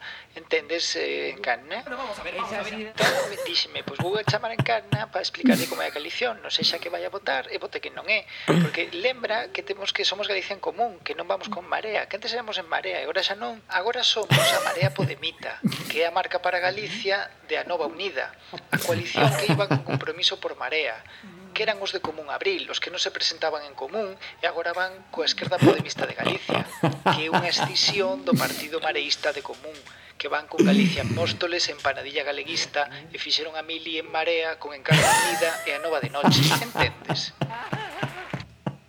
Galicia en Común, Marea. Izquierda Podemista. Eh, me ha gustado mucho este, ¿eh? que hicieron la mili en marcha. Está muy bien, que me ha gustado mucho. Sí, bueno, eh, eu creo que aí tamén explica o problema dos problemas da esquerda non só en Galicia, pero de logo en Galicia. Eh, e nada. Eh, bueno, seguimos, ¿no? Seguimos, eh, seguimos. E eu Seguimos, penso que toca Según dice la escaleta, debate, ¿no? debate. Entón, a ver, primeiro vou falar un pouco sobre como foi o debate, porque eu creo que, pues, para empezar, xa, chamarlle debate está mal. Eso foi unha tortura de tres horas que eu me comín íntegras.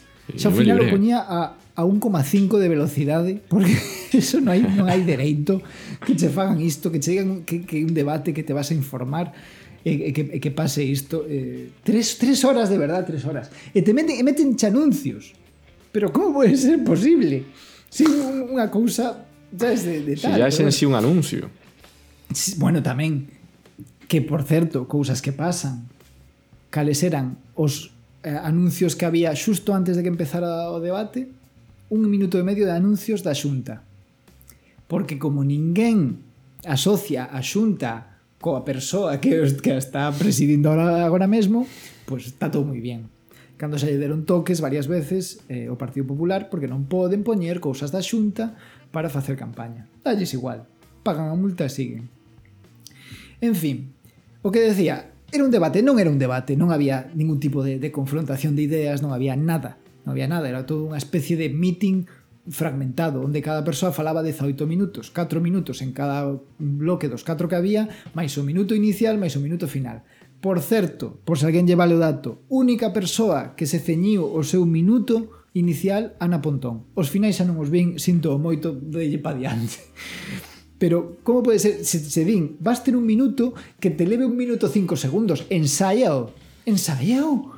Es que, hombre, por favor, que non é tan complicado. Bueno, pois pues Ana Pontón a única que, que se conseguiu facer iso. Bueno, eh, despois, o sea, como sería de, de, de, de non debate que o presentador, que xa digo que me, me negome a, a chamar os moderadores porque non moderan nada, eu non sei para que estaban ali, sinceramente, porque eu que espero que cando Feijó di hai, creamos emprego e os demais din non, destruíuse emprego en Galiza que chegue o xornalista e diga a ver, isto é así, había tantos parados, non sei que, ou sí, pode que haxa máis postos de traballo, pero maior porcentaxe de parados, o que sexa, pero contextualízame ti, que tens que ser o que o que é obxectivo e o que é neutral. Non pode ser de, non, non, que digan os dous e xa está. Entón, pa que estás?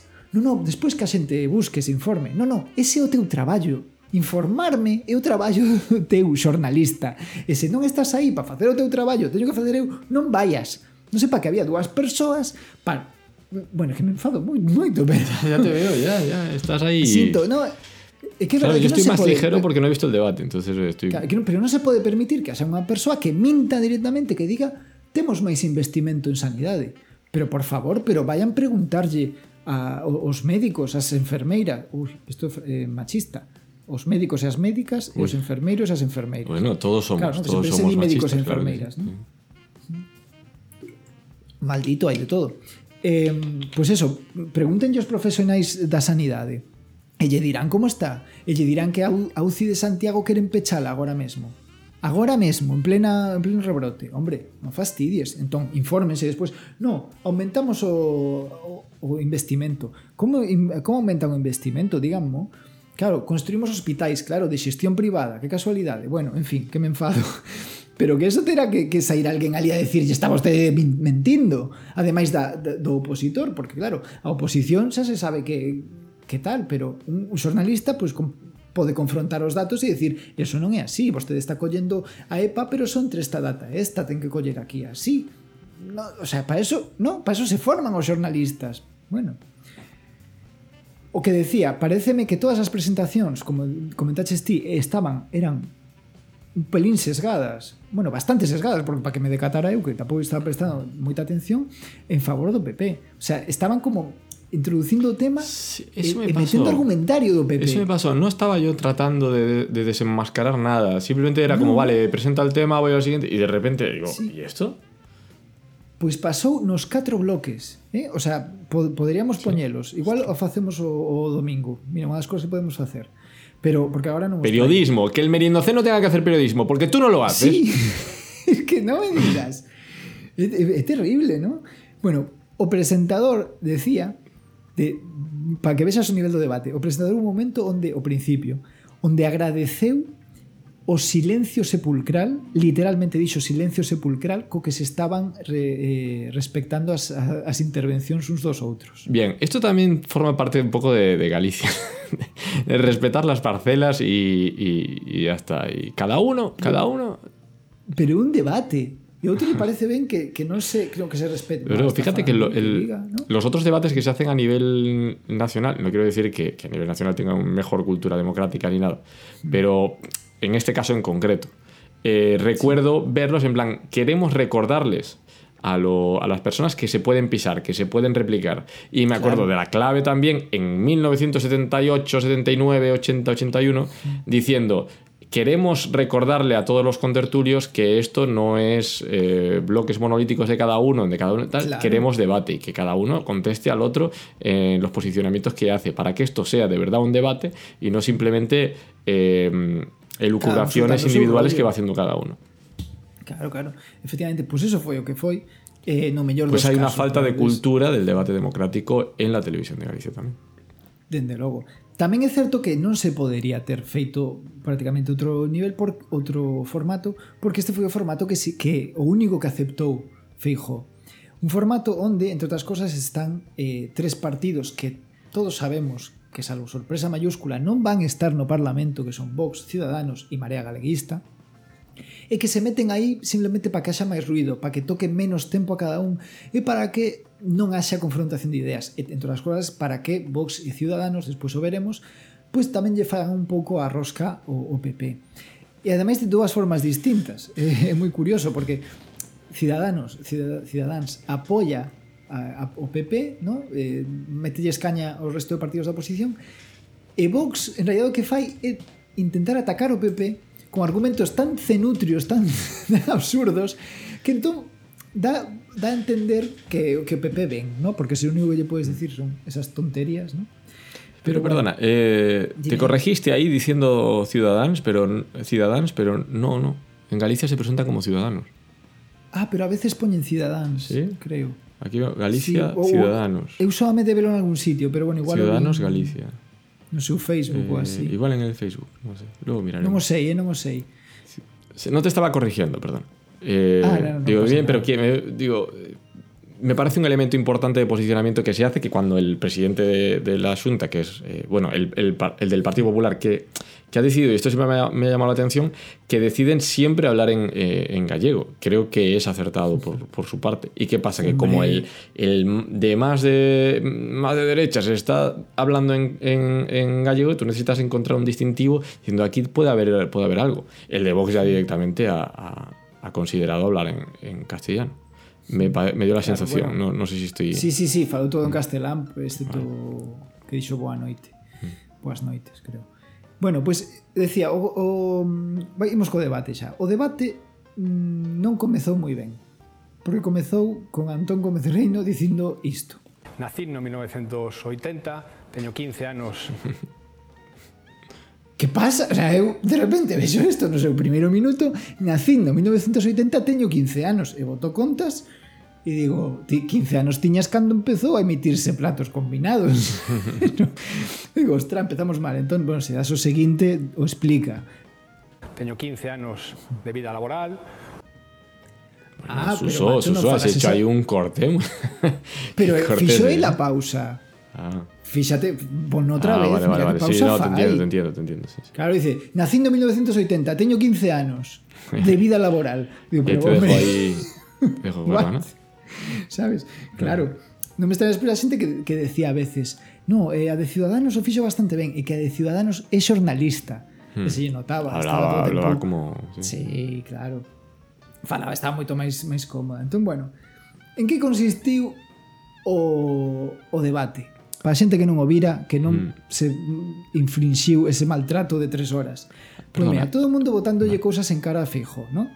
E hmm. Feijó, pois pues, o que decíamos, dividido entre inventar datos porque inventou datos ou eh, manipulou as estatísticas para ah, que dixeran o que bueno. el de viña, claro, obviamente no. entendo que non tá, pero en Galicia non sei, debe ser que vivimos outra Galicia, como decía alguén, pois eh, invístese máis en, en educación, a pesar de que hai menos profesionais, eh, menos escolas abertas, invístese máis en, en sanidade, a pesar de que de eso, de que falas un calquera eh, profesional sanitario e che vai decir que os médicos non teñen nin cinco minutos para por paciente. No, mírense la, la, la entrevista que le hice yo al, al representante de Plataforma por la Defensa de la Sanidad Pública, eh, que van a ver, y, y está recortado, fue una entrevista de una hora, pero ahí solo hay 15 minutos, que es un bombardeo de datos que te quedas loco de cómo es el claro, proceso bueno, de, de privatización de la sanidad pública gallega. Claro, e el eh, collerá os datos que lle interesen, pero bueno, entón eso era Feijo dicindo que todo iba moi ben ou expoñendo argumentos eh, ridículos, como que eso que decíamos, é mellor un partido que tres, porque non se sabe moi ben. Exemplo de argumento absurdo, seguinte vídeo. Nós levamos 11 anos aprobando os presupostos todos os anos. E aquí, en Madrid, non aproban un solo presuposto. Será por algo.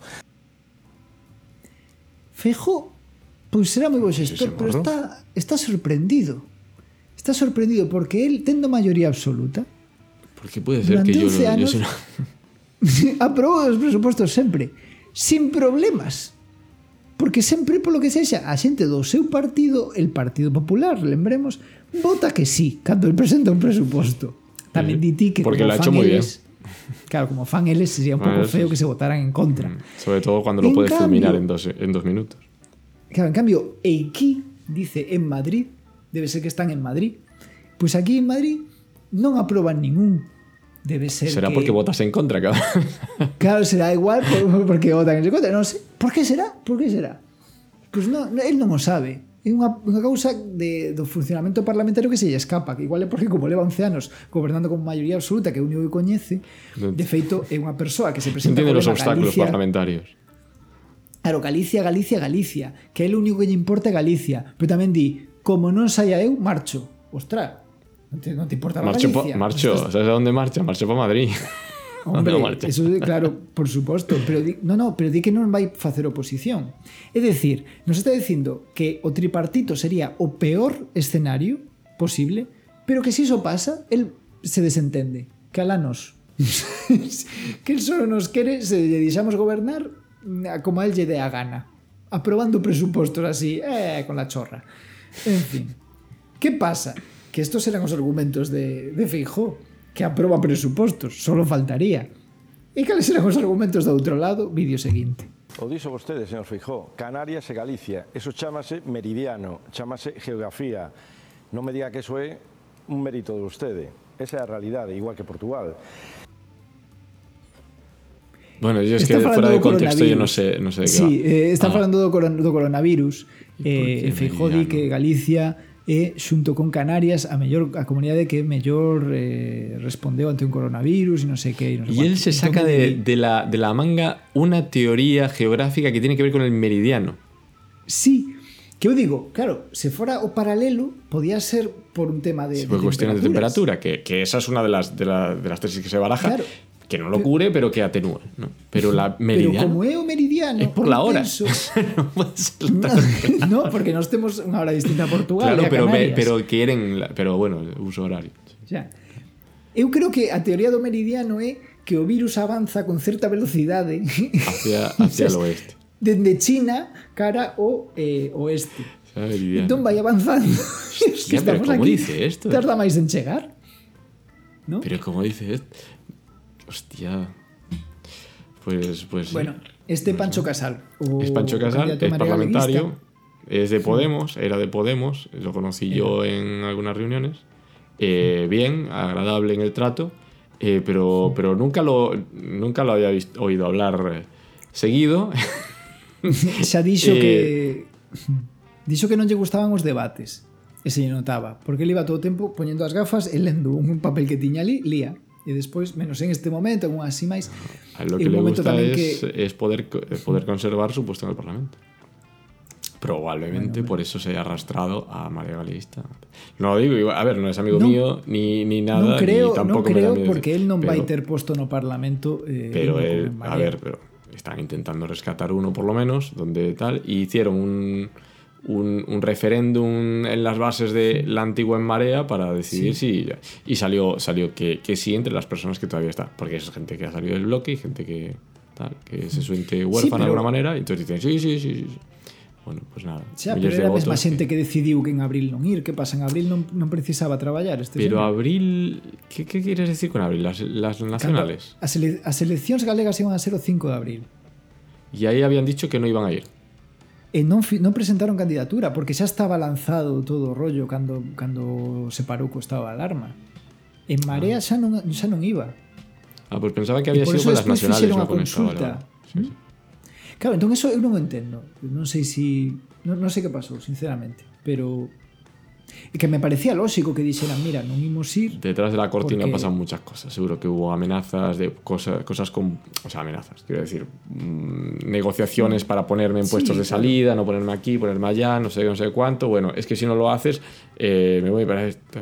Bueno, pues esto es el resultado. Bueno, non sei.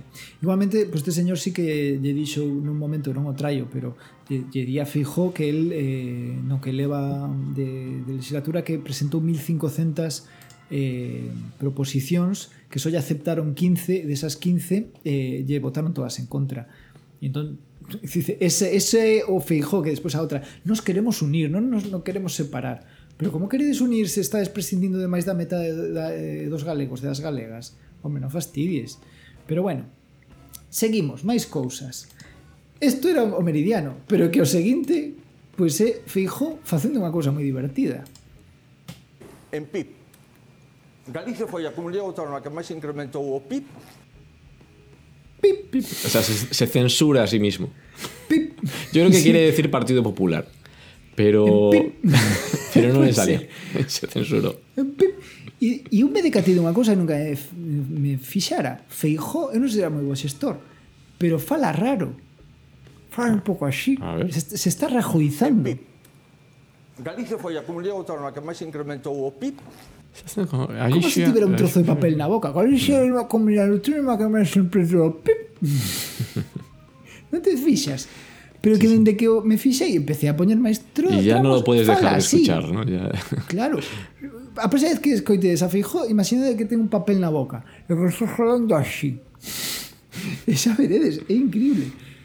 Pero bueno, isto do PIB a mí fixome bastante gracia. Non tanto como o presentador que eu non sei donde tiña posta a mesa ou, ou que tiñ pon o vídeo. Porque Durante o tempo, haberá noite aínda por diante para seguir debatendo, terán máis tempo en ah, próximos bloques mira? para recuperar incluso algún asunto que non Pero, tratasen está? neste primeiro bloque do debate. Yo creo que está, gente? es que, eh, una persona borracha tratando de, de, de abrir una puerta con las llaves. Entonces estaba mirando a ver dónde está el... Eu non digo que, que non mires a cámara, que deberías mirar a cámara, ¿no? Que para eso estás en televisión, o sea, que non haberá saídas profesionais, que non implican mirar a cámara. Pero pero si no, mira, eu supoño que que ten como A los eh, contertulios. Ah, igual pantallas, cronómetros, pantallas onde Está hablando con los cronómetros, ¿no? Es un señor Claro. tan, tan a tope con, con- con los tiempos y tal que habla directamente con los cronómetros. Pero é que en este momento se está referindo os candidatos e as sí. candidatas. Ella se está dicindo, bueno, que se vayas que todo ben. E, eu creo que este... O es este moi alto este tiene... señor, ¿no? No, no, porque despois o veías no, no plano xeral. Este señor é o profesor que tivemos todos que falaba mirando para o teito ou mirando para baixo. en, en Teleco tiñamos dous.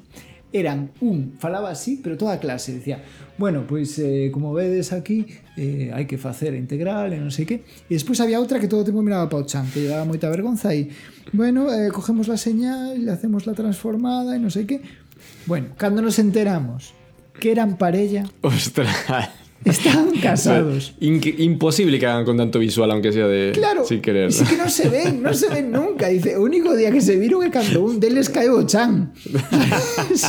Así se coñecerían. Un estaba mirando para baixo, tumbado no chan, e outro viña mirando para... No, ao revés, o outro ten que estar mirando para arriba. O sea, tienes... Increíble. Pues este señor ali, no sé dónde estaba buscando os candidatos, parece que, que fueran as Ui, súas ui. marionetas, ou non sé. En fin. Eh, e entón agora traio unha cousa que xa non, non foi sen tempo, pero son estas cosas que eu me meto, joder, levamos máis de unha hora e media. Lo sabía. Eso es que hacer apuestas. Bueno, xa. No, yo creo que no, que no debemos hacer apuestas. Porque si no, ves a uno, remanda uno en una dirección y el otro en la otra. no, mellor no. Eso no.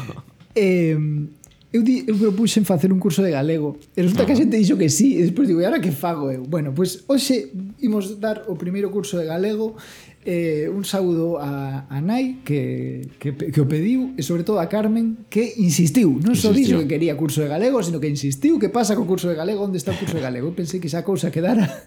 Pero bueno Carmen isto vai por ti. Hoxe imos ver a colocación do pronome. Ui é, é moi o sea, complicado. Eu necesito así, eso, eu necesito esa, esa clase. Así, tamén. Eu tamén. Eu cando escoito agora os primeiros meriendocenos, digo, pero Dios mío, que había xente que me decía, Maruxa, por exemplo, a miña amiga, me decía, eh, colocas malo pronome. Eu, que va a colocar malo pronome? E sí, colocaba mal. Eh, me decatome agora eh, bueno, normal, eh, influencia do galego, por, do castelán. Por que? Porque en castelán eh, pues, varía. Pero en galego, por defecto, vai sempre detrás. No? Os pronomes van detrás. Este é o primeiro, porque moitas veces en, en castelán sí que van diante e en, e en galego non. Despois hai excepcións, pero imos empezar polo... Cando usas estamos que? na primeira lección. ¿Mm? Cando usas que? Cando usas que, cando é negativa... Mm. Bueno, pero imos empezar polo básico. O básico é que ante a dúbida pono detrás. Pono, por exemplo, ponlo, pono. Vale?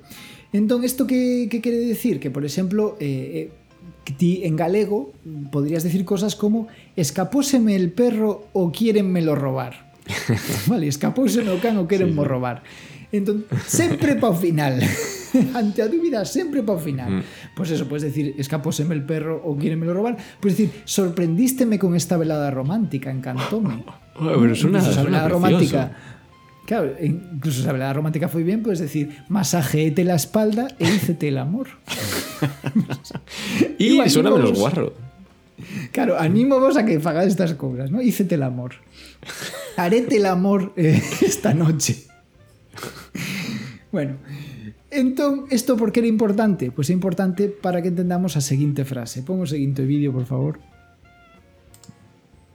Vamos, eh. No. Se me acusa de non protexer o galego e se me acusa de excluir o español se me acusa de non protexer o galego. Non sei por que se te acusará, fijo, se estás protexendo a tope. Eh? Por exemplo, cando, eh, cando ¿eh? impides que, que as matemáticas e a física se dean en, en, en galego. Digo, el Coruño, cando tiene ese vídeo del Esta segunda tanda que hace con Ya- el de Ya Coruña, el, eh, ¿cómo se llama? Sí. Nic- Nicanor, o cómo se llama? Pelayo, ¿no? Algo así se llama. Y dice, cho digo en gallego, cho digo en gallego, no en castellano. Sí. Xo digo, efectivamente. Pois eh, Pois iso, eh, defendendo o galego, pois dicindo que hai as, que hai materias, que hai asignaturas que non se poden dar en galego. Isto pasa en Galicia. ¿Mm? Por se alguén di, oh, que pasa, que va, pois sí, non hai ningunha materia que excepto a lingua galega que non se poda dar en, en castelán, pero si sí hai materias que non se poden dar en galego. Por qué? Porque as matemáticas, se un neno lle dis 8 en vez de 8, xa non entende nada. Non entende nada. no, no. Bueno, Total, que o que decía, o debate non valeu pa nada. E, como era cada un soltando o seu rollo, a miña proposta para o próximo debate é o seguinte vídeo. Se lo agradezco. Se lo agradezco. Fixémolo directamente na intervención que fixemos. Cambiado ben que falara outra cousa que non falara de. Estaría ben que condenaran a violencia. Non le gusta ben que falara outra cousa. Isto é o que eu propoño Que falen todos ao mesmo tempo En 20 minutos o temos eh, arranxado Aforramos os presentadores E mira, mellor que esas tres horas de, de, de suplicio Eu creo que sí, ¿no? En fin, isto é o que eu Estas eh, son las propoño. dos únicas alternativas que tenemos con respecto a debates. Es o silencio sepul- sepulcral o que nadie respete los tiempos y todo esto sea un gallinero. Claro. E, eh, e o que tamén se pode gravar por pistas, e despois cada un se Ah, queda, y ¿no? luego como, ya te quedas con el que quieras, ¿no? Claro, como os idiomas e O así los que podes cambiar na tele. Esa No, pues los- tú escoitas o que che despliegas. E, e aforras, xa está. E por suposto, igual alguén pensaba que íbamos a pasar de Vox, pero non imos pasar de Vox, porque igual é o único que tivo interesante, divertido o debate. Ah, sí? Para empezar, porque o de Vox era o señor Morado. Ricardo Morado, entón decían todo o tempo señor Morado, é su turno, non sei que. E aquí podemos ver un compendio do que fixo o señor Morado. Un compendio, vale. Buenas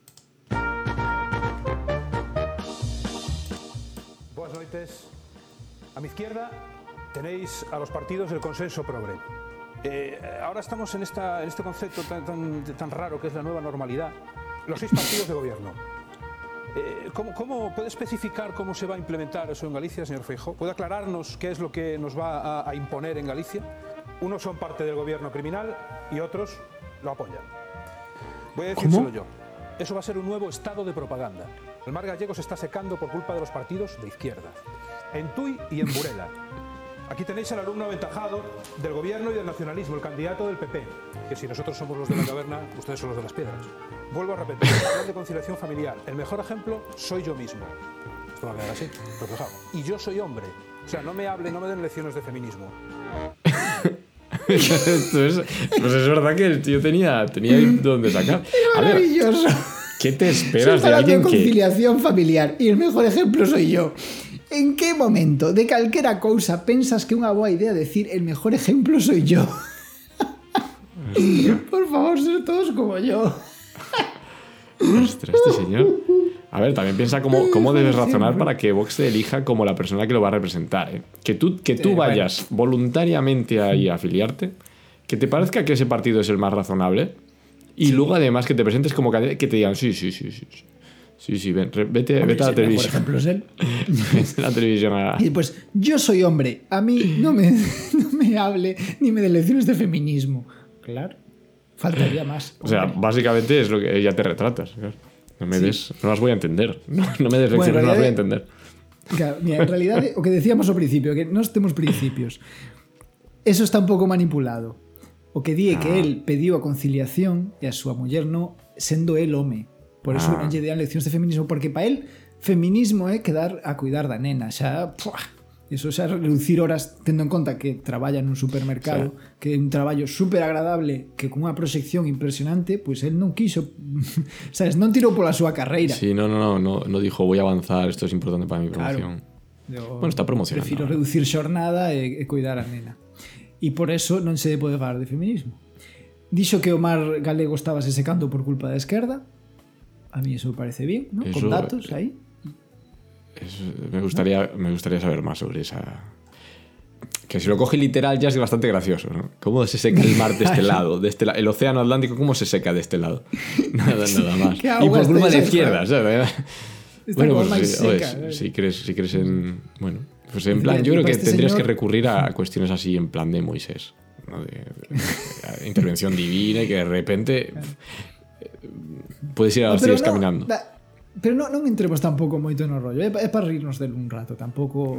Porque si no parece que lle damos Pues ser- que, servido. que os seus argumentos teñen lógica sentido Ah, no sé, pues a mí es lo que más gracia me hace, tratar de cogerle y decir, vale, vamos a ver.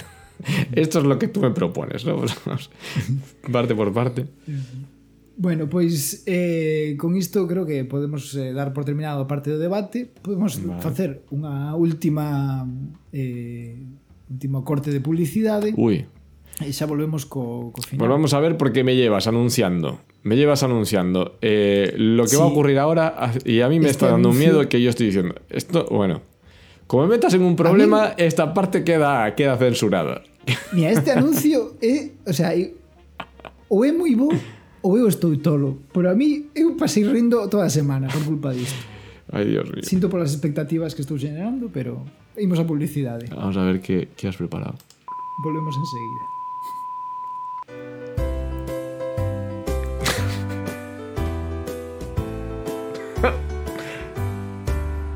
Si tú eres de izquierdas, vótame.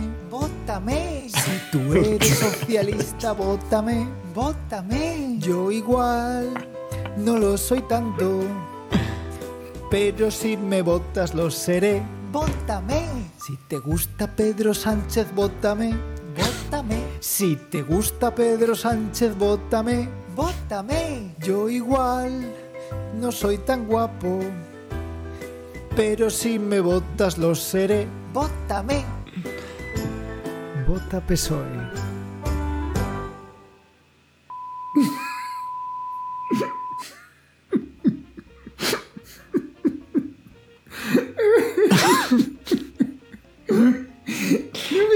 ¿Pero por qué me haces esto, cabrón?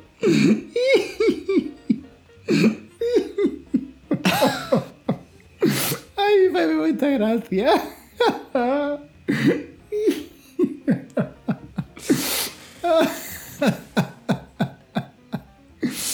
Ai. Ai, pues ahora quería ponerme serio, pero igual sabes. Sin vergüenza. Voy a hacer aquí un corte por si acaso en algún momento decido que esto no sale. Ay. Joder. Mira, é que entre a risa é que estou suando porque estou pechado ne... Eh, Oxe vai moito calor en Galicia eh, Non sei canto Pero moito eh, Estou me desfacendo ahora mismo Pero bueno ai. Eh, Volvendo a Se te devolverá, a... Jesús Bueno eh, pues estas son as cousas. Eu creo que un pouco por aí vai o, a, campaña do PSOE, ¿no? En plan de Gonzalo Caballero PSDG. Somos o PSOE somos, o sea, PSOE y, y Pedro Sánchez van guai, o sea que ¿no? Bueno, da igual. O que iba. Este anuncio di que hai que votar. Eu creo que isto é moi importante. Entón, tamén un pouco respondendo á pregunta que nos fixera Lucía, que quedou un pouco aí, creemos que pode haber bipartito tripartito? Eu creo que sí. Eh, o que digo, traía un pouco falar disto, pero xa faremos o domingo, porque levamos unha hora cincuenta. Eh, ha ocurrido algo que no nos había ocurrido todavía, que es que se ha dado la, la vuelta a toda la lista de, de- de música que teníamos para el programa. Se haya Ostras. empezado de nuevo. Mira que teníamos música, ¿eh? Jo. sí. No sé cuánto bueno, llevamos. Me da mirar. Me da mirar. Pois pues decía, eu... Hostia, eh, casi dos horas. Vou falar... Eu creo que sí que se poñerán de acordo os tres partidos se, se chegan a, a, a, a poder gobernar. Quero pensar que sí. Falaremos destas posibilidades o domingo, en especial eleccións, a partir das 8 en directo en YouTube. Se a alguén lle interesa, pois pues aí estaremos e, e comentaremos. Pero sí que creo que é importante que que falemos dun fenómeno que, que, que hai que ir a votar e me da igual a quen votes, incluso case a Fijo, vota, é a túa responsabilidade. Tes que temos que saber que, que hai en Galicia. Temos que saber se de verdade tanta xente o apoia ou non. E, e se non o apoias, con máis razón vai votar, porque vai cambiar moito as políticas que se van facer. Xa estamos vendo, pois eso, no Estado, que non é o mesmo que veña unha crise e metas un ingreso mínimo vital, que, que veña unha crise e rescates os bancos. E probablemente unha das dúas eh, a, E todos a, a comer telepizza. Custou máis eh? E todos, todos a comer, comer telepizza. Eso. Pois pues por exemplo Entón eh, Seamos un pouco serios. Pero bueno E creo que, que unha das cousas que pasa en Galicia E por isto digo isto ahora Hai un fenómeno coa xente nova que está estudado que Claro, o, o ser humano é que pasou, David. Que le acabo de meter un rodillazo a toda la mesa y se ha movido toda la estructura, la cámara, todo, todo. Se ha, se ha movido. Hostia, cuidado. Vale, perdona, perdona, continúa. Ah, decía, pasa unha cousa coa xente nova que, que moitas veces compórtanse dun xeito determinado porque pensan que ese comportamento é está socialmente ben visto ou é mayoritario. E polo feito de eles pensar que é maioritario, o fan e ao final a veces o converten en maioritario. Normalmente se ve co alcohol. O consumo eh, abusivo de alcohol en, en persoas novas é minoritario.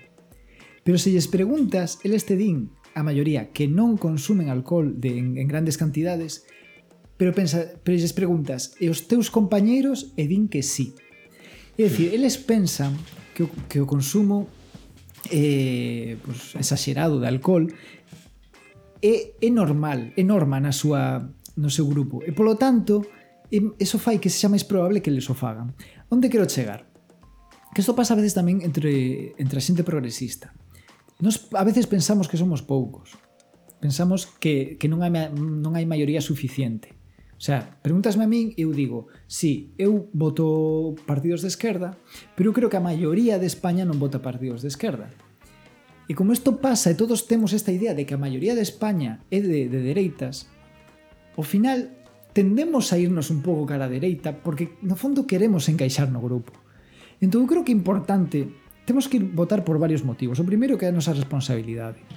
O segundo que é importante que se saiba canta xente somos, canta xente non estamos de acordo con certas políticas ou que sí estamos de acordo con outras. Pero neste caso creo que é máis importante mostrar de acordo porque nunca vas a estar 100% de acordo con algo co, co programa dun partido. Pero se pensas que podes mellorar, se do partido A ao partido B tes unha mellora, avanzas na dirección correcta, faino.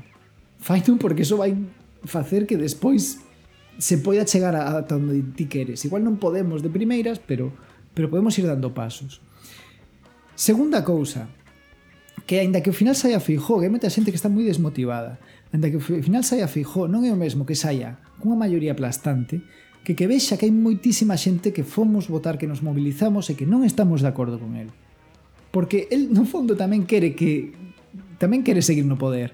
Entón se ve que hai moita xente que non o vota, pois igual se anda, sabe, igual o pensa mellor antes de, de, de atacar certos sectores, porque ahora mesmo ten cabreada moita xente, a educación, a sanidade, tocou moitísimas cousas. Entón, va, demostremos que, que, que ainda que igual saia el con maioría absoluta que non se pode relaxar porque hai moita xente que queremos outro tipo de política. E a terceira razón creo eu para votar é que ese, ese sae. Ese temos unha presidenta muller presidenta de Galicia ou un presidente, pero se temos un, un goberno progresista, e se de repente empezamos a, a investir en sanidade e os médicos teñen máis de 5 minutos por paciente, ese, ese baixan as listas de espera, ese atendemos a, a dependencia, ese de repente poden voltar familiares ou amigos que temos como no? eh, que, que, non, que teñen que estar traballando ou investigando fora porque aquí non hai fondos e de repente poden empezar a voltar e poden aportar todo eso que teñen para aportar aquí, en Galicia a onde podemos chegar? entón, é difícil pero só esa posibilidade, só esa ilusión non é suficiente para concho levantarse o domingo e ir e, e votar e despois conectarse a xoito al Merindo Cero para ver se, a ver se logramos un milagro. Claro, e poder celebralo xuntos ou eh, consolarnos xuntos. Y, y nada, esto es lo que quería decir. Eh, muy bien. Pues ha quedado ahí el alegato. Yo no sé, eh, con la. con la. Atendiendo un poco a, digamos, la normalidad, la generalidad gallega. Parece que funcionaría más una cuestión más judio-cristiana de si gana Fijo y tú no has votado, es culpa tuya. También, claro, Entonces, claro. yo creo que la- la culpa Fai a túa parte. está, es- se, que se tu queres queixarte os próximos 4 anos, Y es con abnegación, la misma abnegación que, que- que utiliza la gente mayor, que, que es la, en teoría, la menos democrática o más a- menos coherente con, con- con los valores que se suponen democráticos. Ellos lo que hacen es su parte del trabajo porque es un valor importante en democracia. El, el coger y aunque tu voto no cuente nada, tú haces tu parte. Y ya está. Pero fíjate que quien, demuestras que quien estás está ahí, más, a- más abierto al debate, quien está más abierto a la pluralidad y todo eso, luego piensa que como su voto no cuenta nada, pues no, no va a hacer ningún tipo de esfuerzo, porque al final, ¿qué, qué- qué más da? Si va a tener un impacto marginal sobre, sobre el total. Bueno, eso es porque, porque no has entendido lo- cómo funciona la acción colectiva. E dende logo, insisto, agora estamos falando dunha, par, dunha participación do, do 60% ou algo menos do 60%.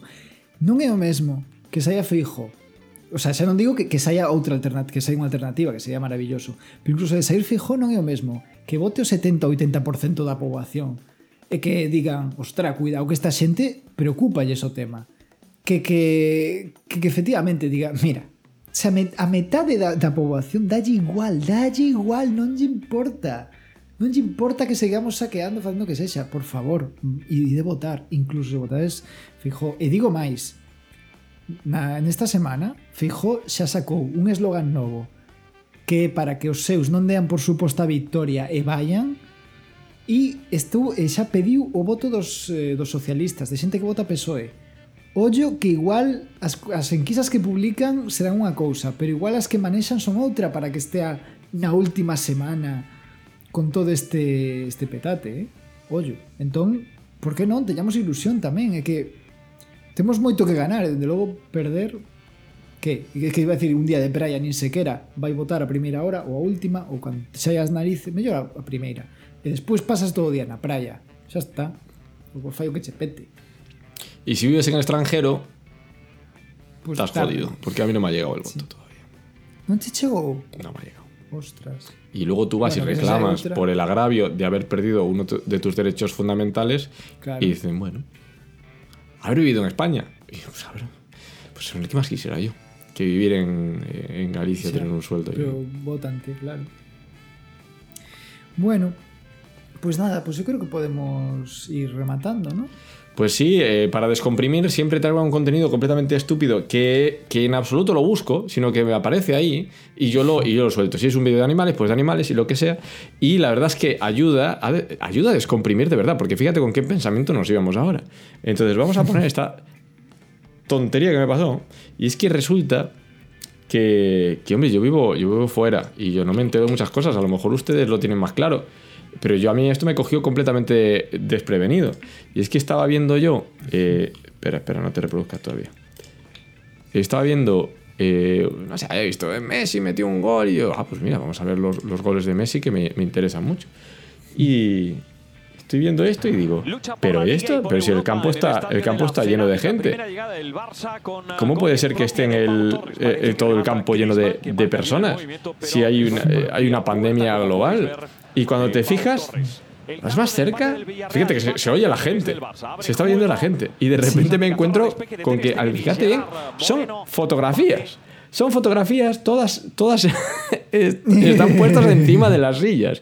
Y por megafonía van sonando, van sonando. Pero es que si es gol, porque además aquí creo que marca, marca un gol y suena el gol. Al portero alemán a los 14 minutos llegaba. Ah, no, esperará antes. Moreno bate al portero alemán a los 14 Bueno, no sé cuándo lo hacen. Pero que le ponen además los goles y todo. Hay un señor con, con varios botones de ambiente. Pois eh, non sabía que eran fotos, Fotos, pensei que sería eh, eh, que, que sería realidade virtual ou así, porque o que sí sei é que ese ruido de fondo que estás escoitando mercaron yo o FIFA. Me, mercaron yo o videojuego. FIFA porque obviamente levan moito tempo facendo iso para retransmisións para que non fora Ay. un estadio baleiro Sí, e todo en, cambia mucho. Pero tal, es que eh, yo pensaba que esto era una pancarta, una lona, una lona con personas Sí. para que parecía. Pero Pero, no no, es que desde ahí se ve que, que se ven ahí los, los asientos detrás. Home, Igual fixeron un rollo cos socios en plan de mándanos La a tua cara. foto e a poñemos. Claro, La igual cara de cada uno, fan, estaría bien, ilusión, sí. Pero no, parece que está el señor. Además, claro, como es el Villarreal, todos tienen la, la camiseta del Villarreal, ¿no? De alguna manera. Pues nada, pues esta es la tontería con la que me he encontrado. Ah, pues está ben. Bueno, creo que podemos deixalo aquí que Pues ahora, que vámonos de aquí, vámonos de aquí ya. Continuar con nuestras vidas. Pois nada, lembrade que próximo próximo domingo, 12 de xullo, teremos un directo especial en YouTube. Si aprendemos a hacerlo. todo. Votade, votade e vide ver o, directo. Hasta próxima, hasta domingo. Chao.